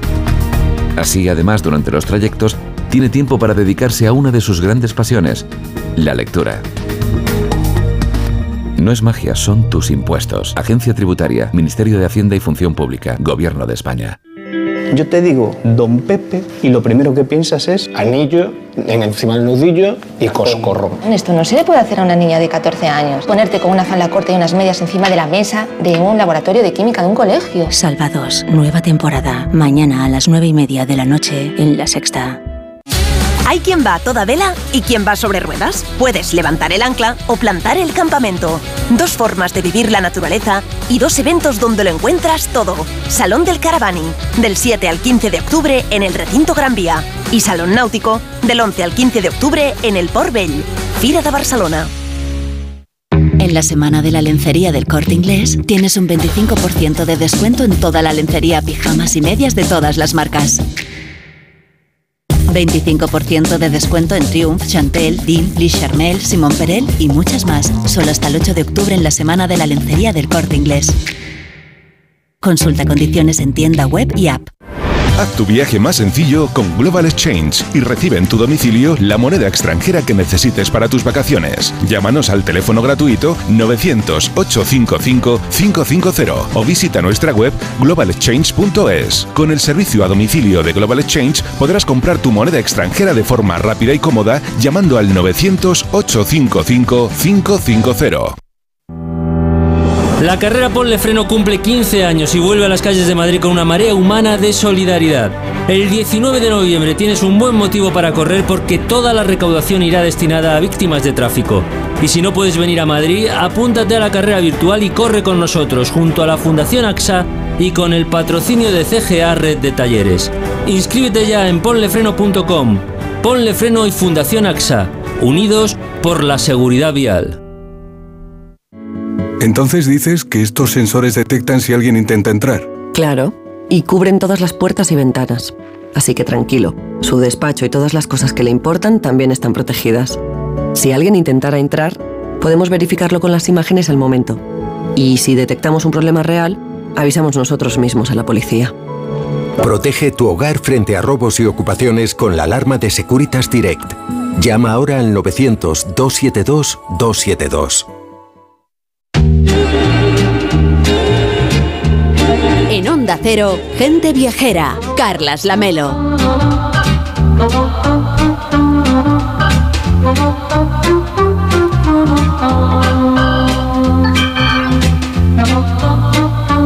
La una y media a las doce y media en Canarias, ya saben que estamos en Alba de Tormes haciendo en directo gente viajera y que tenemos un montón de cosas que contarles porque lo que nos gusta aquí es conocer a fondo el territorio, lo estamos haciendo en compañía del presidente de la Diputación de Salamanca, con Javier Iglesias y por supuesto también con Raúl de Tapia que además se ha tomado la molestia, Raúl, de grabarnos sonidos de la naturaleza para que podamos escucharlos aquí en directo y hacer un viaje sonoro a través de la provincia. ¿Qué es esto que estamos escuchando? Esto es el, amanecer en el Tormes. Eh, además aquí podemos disfrutar en Alba de, esa isla de Garcilaso que tiene esta condición de auditorio, natural y en un breve paseo puedes con mucha facilidad escuchar más de 30 cantos distintos de, de 30 especies distintas además sé que a Javier Iglesias, al presidente de la Diputación, le gusta porque es un ornitólogo aficionado con el que comparto conversaciones en esta línea. Bueno, y además está intentando el señor Iglesias y todo lo que es la Diputación, de alguna manera reposicionar el destino, conseguir que la gente venga a conocer la provincia durante todo el año e incluso esta semana la Diputación y el Ayuntamiento han animado a las empresas del turismo a participar en Intour Negocios, una jornada en exclusiva del 16 de noviembre, que lo que tratan un poco es también de dinamizar con el sector privado, ¿no? Así es, pero bueno, ese es el trabajo, ese es el trabajo, el background, lo que tenemos detrás, pero a los salmantinos lo que nos gusta es compartir. Y mm. tenemos una tierra maravillosa, una tierra distinta, una tierra diversa, una tierra donde da gusto venir aquí a pasar un fin de semana, a pasar unas vacaciones, una tierra donde en 52 fines de semana podemos hacer más de 200 planes. usted no se preocupe, el que nos está escuchando, que puede tener un plan para, para cada fin de semana y además lo que le apetezca. Y siempre regado con los mejores caldos, los mejores vinos, los mejores alimentos, el mejor jamón ibérico, los mejores productos ibéricos, el mejor eh, queso de las arribes, fin, eh, la eh, ternera charra que tenemos en Salamanca. Yo creo que es un destino fantástico para que los amantinos podamos compartir con el resto del mundo pues las ganas de vivir, porque si algo tenemos los salmantinos es las ganas de vivir, de vivir bien y vivir todos los días con la motivación de hacer algo diferente. Bueno, y tienen productos estrella, por ejemplo, como el Camino de Hierro, es un recorrido peatonal que discurre por un tramo de 17 kilómetros de línea férrea, que se ha convertido en, en un auténtico atractivo turístico. ¿Cómo es este trazado? ¿Qué experiencia vamos a vivir ahí? Bueno, eso es una maravilla. Eso decía Raúl de las Aves y que compartimos esa afición. Yo de pequeñito me encantaba, era un era pasional por el tema de las aves, ¿no? Pues en, el Camino de Hierro podemos ver, eh, podemos ver muchas aves, muchos, eh, muchos espacios naturales fantásticos.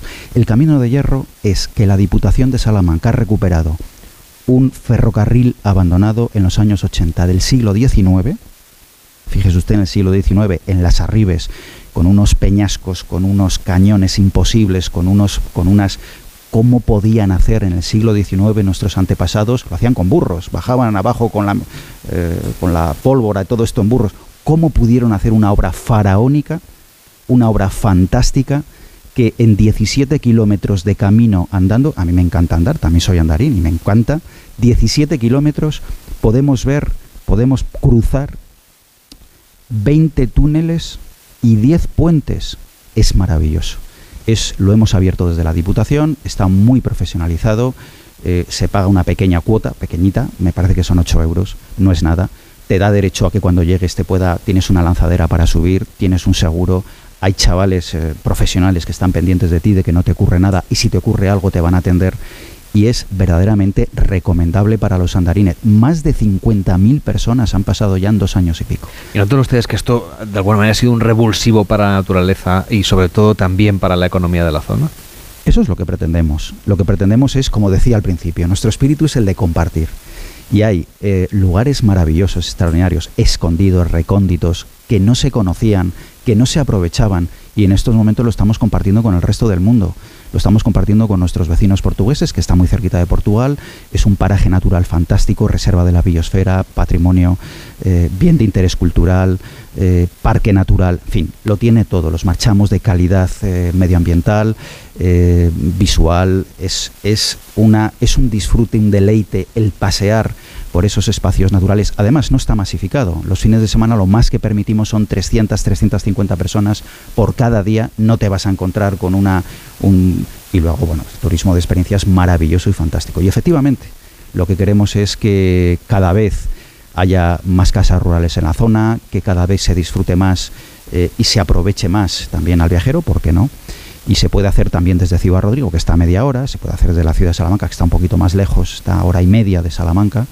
Eh, ciudad Rodrigo es un enclave fantástico para poder saltar al camino de hierro y el entorno natural maravilloso de Lumbrales, eh, de Vitigudino, que ya va teniendo cada vez como decía, como decía usted, más casas rurales, más espacios para acoger al visitante. Bueno, y hay nombres que ya empezamos a situar en el mapa, como la Sierra de Béjar, la Sierra de Francia, la Cobatilla, cada vez nos suenan más y cada vez viene más gente a verlos. Bueno, la Sierra de Francia es un espacio privilegiado, natural, un espacio eh, donde es completamente distinto al resto de la provincia y al resto de España. Casi, casi podríamos decir, cuando uno va a la Alberca o a Mogarraz o a la eh, cantidad de pueblecitos que hay en esa zona de la provincia de Salamanca, parece uno que está en los landes alemanes con esas construcciones de madera. Es que parece que no está uno ni en Castilla, ¿no? Y eso es, eso es la grandeza que tenemos en Salamanca, que como en un espacio tan reducido tenemos unos esparajes naturales maravillosos, tenemos rutas, uno se puede meter en la página de la Diputación para hacerse su plan, Salamanca Emoción, y puede prepararse un plan fantástico para cada fin de semana del año. Yo lo recomiendo. y la Sierra de Francia es uno de esos espacios muy recomendables. Pues le vamos a hacer también aquí un poco a los oyentes, a la gente viajera, algunas pistas. Por ejemplo, Raúl, nos propones que nos acerquemos a las pistas de esquí de la Cobatilla, por ejemplo. Sí, el, subir hasta, hasta la estación lo que nos facilita es llegar a, la cima de, Sierra de Bejar en, el canchal de la Ceja, eh, con los 2.400, casi 30 metros que tiene, y aquí en, la estación de esquí, que además con, los días que tenemos ahora podemos ascender con el fin de utilizarla también como punto de referencia del montañismo, eh, allá arriba vamos a descubrir una cima muy sorprendente porque es una cima plana, eh, ya que tenía un glaciar de más de 500 metros de hielo que cubría todo el conjunto de la, de la cuerda. Y aquí vamos a ver si estamos en abrir la floración de los, de los piornos, pero hay una maravilla que son las lagunas de Trampal que nos, nos van a coger muy cerquita. Y para salir, una vez que hayamos eh, caminado, que hayamos pateado, como decimos la, gente que nos gusta el campo, Vamos a salir por el glaciar de Ollamoros, que es un eh, rincón eh, pétreo, granítico, encantador, que te abraza y te mete además de lleno en un robledal inmenso cuando ya te vas acercando a Candelario. Estamos haciendo este recorrido, como decíamos, para quien tenga hábitos un poquito más tranquilos está ese conjunto histórico de Candelario, que siempre es una buena opción. Es una excelente opción, Candelario. Además juega con ese canon alpino del paisaje en el que se juntan las montañas, los bosques y el agua. Eh, el conjunto histórico-artístico además está embuido dentro de, este paisaje, levantando unas casas que, como decía el presidente, al igual que en la sierra, están construidas con una técnica en la que se mezcla la piedra, se mezcla la madera de castaño y de roble. Y además son casas chacineras, son casas que son industrias. Se han levantado y se han diseñado de esa forma para poder curar el embutido y disfrutar además en las calles del canto del agua, porque está todo cruzado por regaderas y tiene siempre esa estrofa ¿no? Eh, de manera continua. Raúl, siempre he querido preguntarte qué son las batipuertas de Candelario. Es que le llama la atención a todo el mundo, yo creo que hasta a los propios de, Salamanca nos llama la atención. Es uno de los elementos más singulares de, su casa. Realmente es una media puerta de, madera, es una hoja, que antecede y protege al, interior de la, vivienda. Va a permitir la, ventilación sin que se metan los ganados que antes andaban tanto por las calles. Va a proteger además también de las, nevadas, va a facilitar cuando antes no nevaba tanto la salida de la vivienda y hay un uso muy vinculado a esa circunstancia chacinera y es que protegía a, los matarifes del, cuando se sacrificaban los cerdos, los protegía del daño que le podían causar los, los animales. Es todo un ejemplo de, inteligencia tradicional eh, en absoluto. En la parte del turismo de naturaleza es muy importante, señor Iglesias, pero también el turismo religioso. Al final estamos aquí en Alba de Tormes, es uno de los puntos seguramente mm, estratégicos en todo el país, yo creo, del turismo religioso, pero en la provincia en general cuentan ustedes con patrimonio, con rutas, con muchas propuestas, lo que decía usted, de inspirarse a través de Internet, que podemos sugerirle aquí a la gente viajera. yo me podría tirar aquí toda la mañana, pero el turismo religioso, evidentemente, Salamanca también puede ofrecer. Estamos en Alba de Tormes, ya se ha hablado mucho de la Santa, Santa Teresa de Jesús, una referencia mundial realmente que está. Eh, su cuerpo está eh, aquí precisamente enterrado en la villa ducal donde nos encontramos pero bueno, más allá de la propia capital, la ciudad de Salamanca, que es maravillosa, ya está hablando el señor alcalde de Salamanca.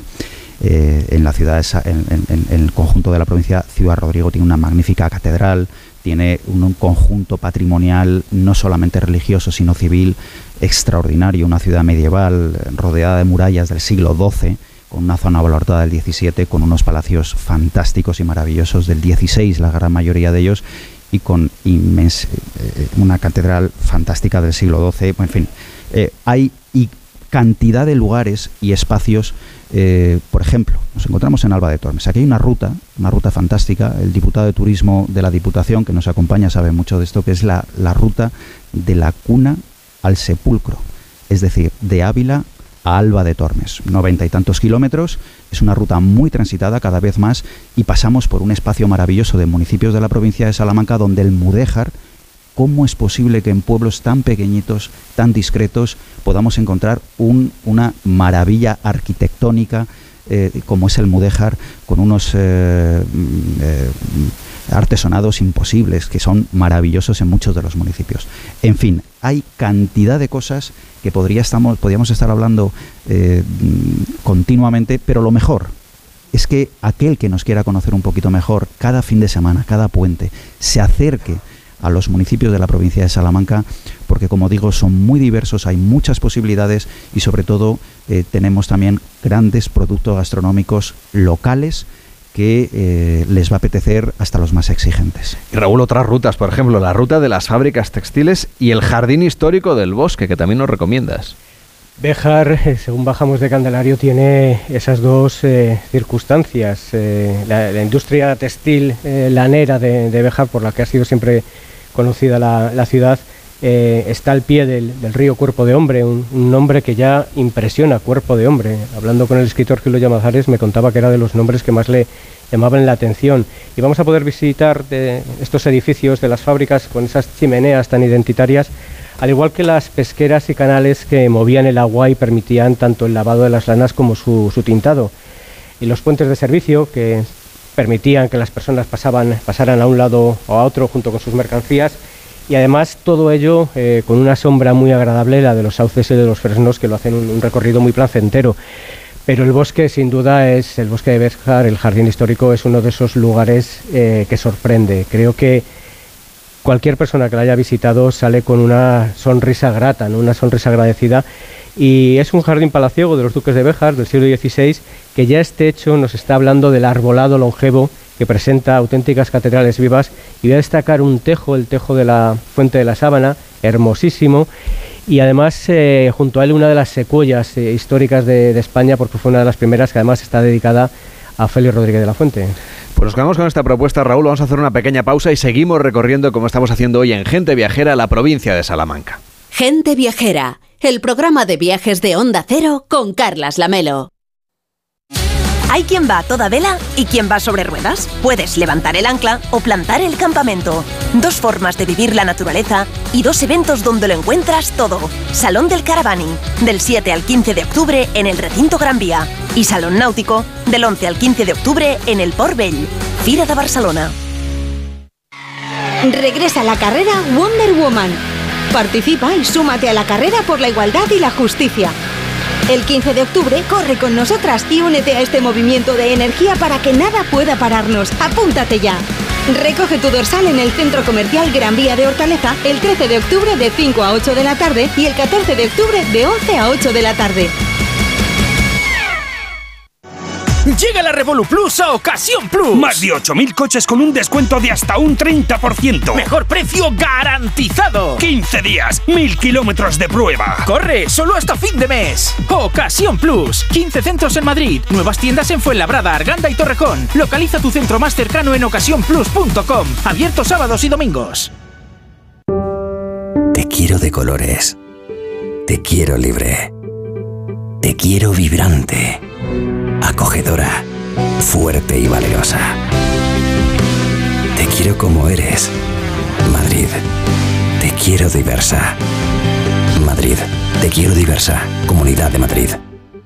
Viaja con Catay para descubrir Perú con otra mirada. Más de 25 propuestas diferentes de viajes a Perú. País único lleno de contrastes. Amazonas, Andes, Lima, Arequipa, Machu Picchu, Cusco y el lago Titicaca nos esperan en esta increíble aventura. Encantos de Perú, 11 días desde 2.469 euros. Catay descubre el mundo que imaginas. Información y reservas en tu agencia de viajes. Hay quien va a toda vela y quien va sobre ruedas. Puedes levantar el ancla o plantar el campamento. Dos formas de vivir la naturaleza y dos eventos donde lo encuentras todo. Salón del Caravani, del 7 al 15 de octubre en el Recinto Gran Vía. Y Salón Náutico, del 11 al 15 de octubre en el Port Vell. Fira de Barcelona. Regresa a la carrera Wonder Woman. Participa y súmate a la carrera por la igualdad y la justicia. El 15 de octubre corre con nosotras y únete a este movimiento de energía para que nada pueda pararnos. Apúntate ya. Recoge tu dorsal en el Centro Comercial Gran Vía de Hortaleza el 13 de octubre de 5 a 8 de la tarde y el 14 de octubre de 11 a 8 de la tarde. Facebook, Twitter y YouTube. Hay más de un medio para que nos sigas. ¿Cuál te gusta más? Onda Cero es la radio que siempre va contigo, porque estamos en las redes para que nos sigas, para que opines, para que compartas noticias. Onda Cero.es, más y mejor.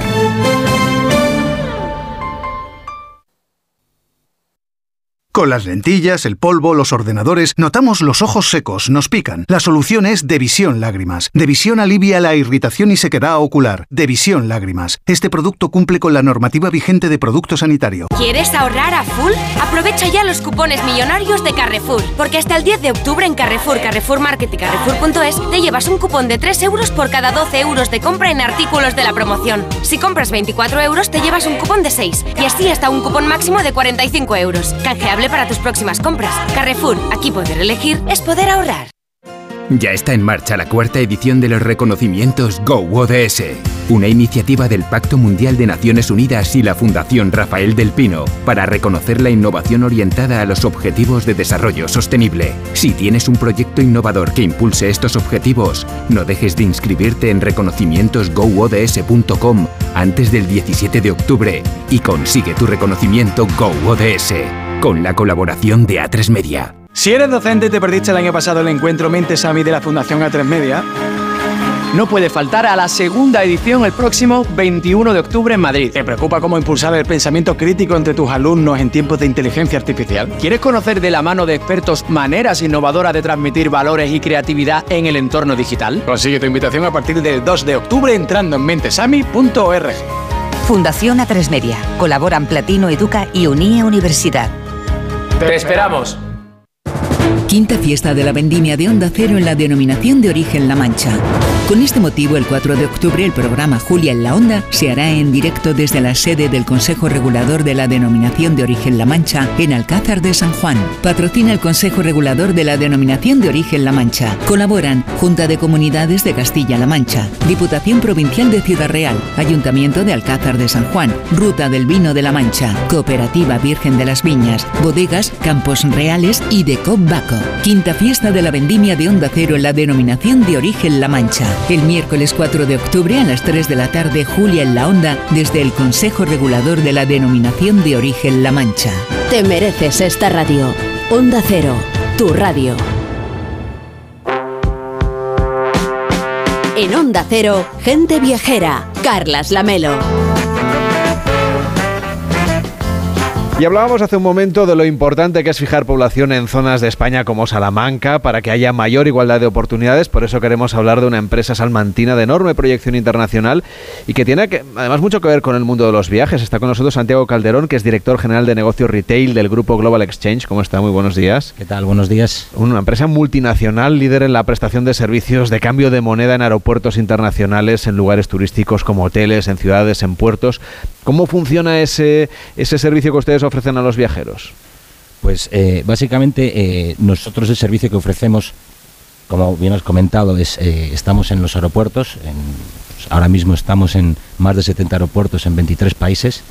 y en España estamos en los aeropuertos principales como puede ser Madrid, Barcelona, Málaga, Alicante. Damos servicio también en, en oficinas de calle en las principales ciudades y además tenemos un servicio online que llevamos, podemos llevar la moneda a, domicilio de la, gente viajera que necesite e, ese, ese, ese cambio y ofrecemos más de 70 monedas, eh, algo que pues, en, España no hay, no hay empresa que, compita con nosotros en ese sentido. Es decir, tan sencillo que yo sé que me voy a ir de viaje, sea por vacaciones o por negocios, voy a necesitar efectivo, porque es muy importante, esto ustedes lo destacan mucho y nosotros también lo contamos a veces, que el efectivo es importante llevárselo, aunque luego sobre, porque hay empresas como la suya que luego nos vuelven a hacer el cambio y ya está, ¿no? Pero que por seguridad uno nunca sabe si le va a fallar la tarjeta de crédito, si se va a desimantar, si no va a encontrar un cajero que hay que llevar un poco de efectivo cuando vamos de viaje. En efecto, eh, es más, nosotros hicimos una encuesta con Sigma 2 alrededor de 14 países, hicimos más de 12.000 encuestas y el 88% de los encuestados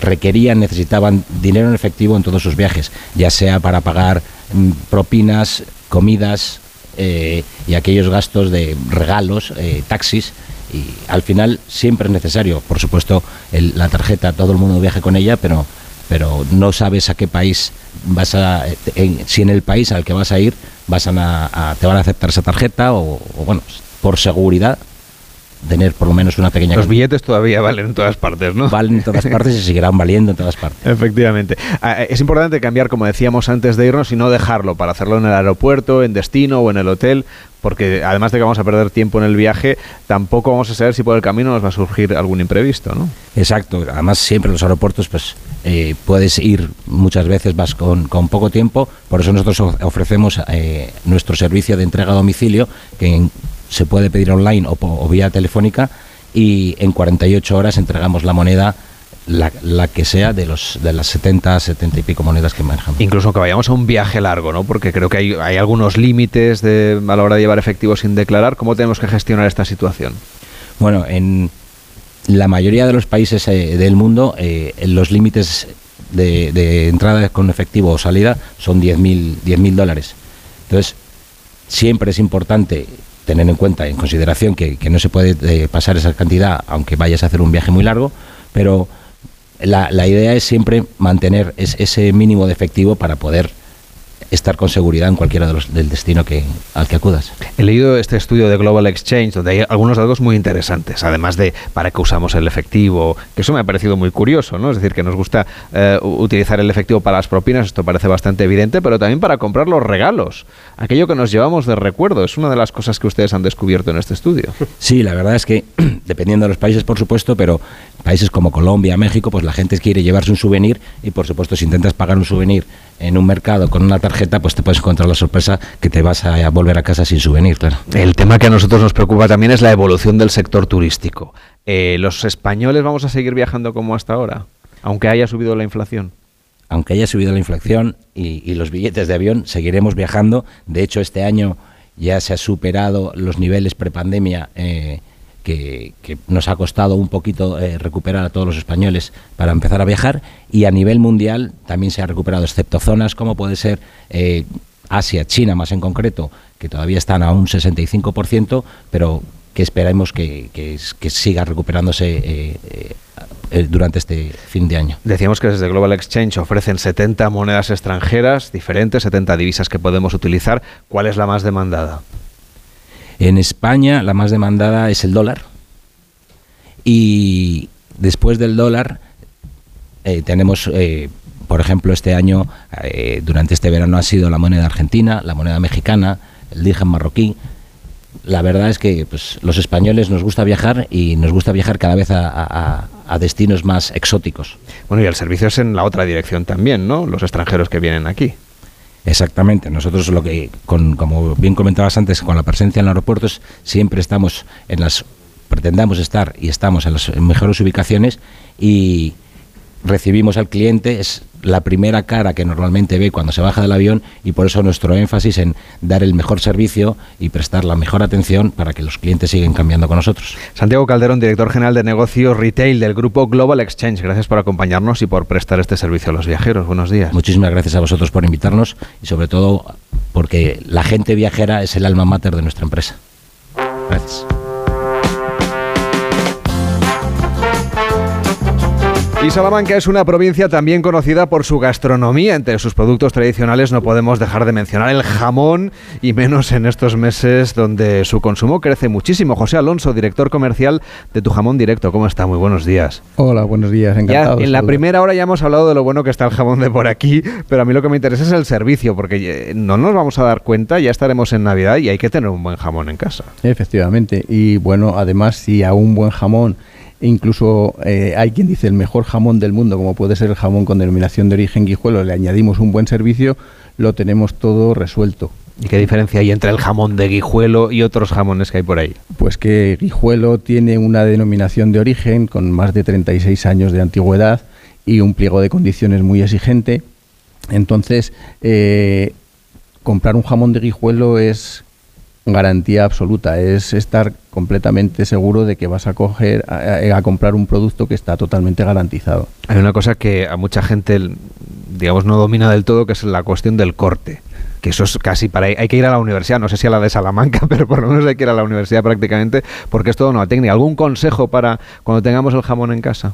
Pues sí, pero bueno, que el tema del, eh, del corte ya lo tenemos superado, entonces hemos adaptado el producto a, a las nuevas maneras de consumirlo entonces podemos ofrecer el jamón entero para que lo corten en casa de manera tradicional, igual que siempre, o también ya podemos enviarlo loncheado.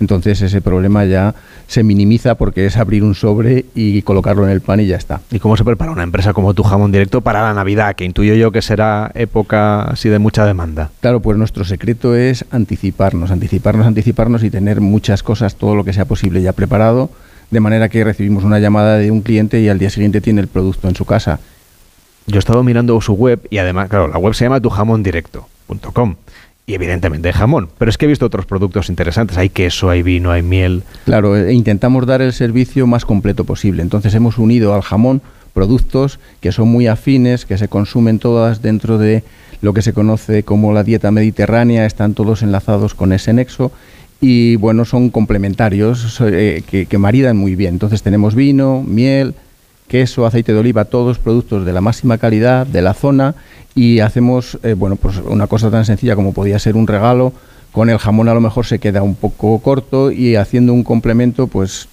cubrimos muchas más necesidades. Está también con nosotros David Monaguillo, que es consultor externo de Salamanca en Bandeja. ¿Cómo está? Buenos días. Muy buenos días. Está ahora mismo en Saucelle, donde se celebra la quinta feria de la almendra. ¿Cómo está yendo la jornada? Bueno, pues una jornada estupenda y al final se trata de reivindicar ese, bueno, ese cultivo autóctono muy arraigado en, las arribas del Duero, en este sitio maravilloso, muy, bueno, al ladito de ese camino de hierro del que estabais hablando hace unos minutos. Y al final se trata de eso. Desde Diputación de Salamanca lo que se pretende es potenciar toda esta serie de productos. El jamón lo conoce todo el mundo, pero tenemos productos maravillosos en la provincia de Salamanca y de eso se trata, Salamanca en bandeja. Ustedes quieren destacar también los vinos, que los empecemos a consumir cada vez más. Sí, al final, bueno, eh, tenemos una serie de vinos, hay dos denominaciones de origen, tanto en la parte de la sierra como en las propias arribes donde yo me encuentro, que al final, bueno, son vinos muy frescos, muy divertidos, con mucha fruta, un perfil, si se me permite, muy borgoñón, muy de los gustos actuales y que al final el consumidor tiene que disfrutar, y sobre todo con estas eh, fiestas, ¿no?, que, que están ya a la vuelta de la esquina. Señor Iglesias, lo de la promoción del producto gastronómico y el turismo van siempre de la mano, ¿no? Bueno, Salamanca en bandeja es una marca de garantía de calidad, un paraguas comercial que hemos promovido y que estamos promoviendo desde la Diputación de Salamanca y la verdad es que los productores están respondiendo muy bien.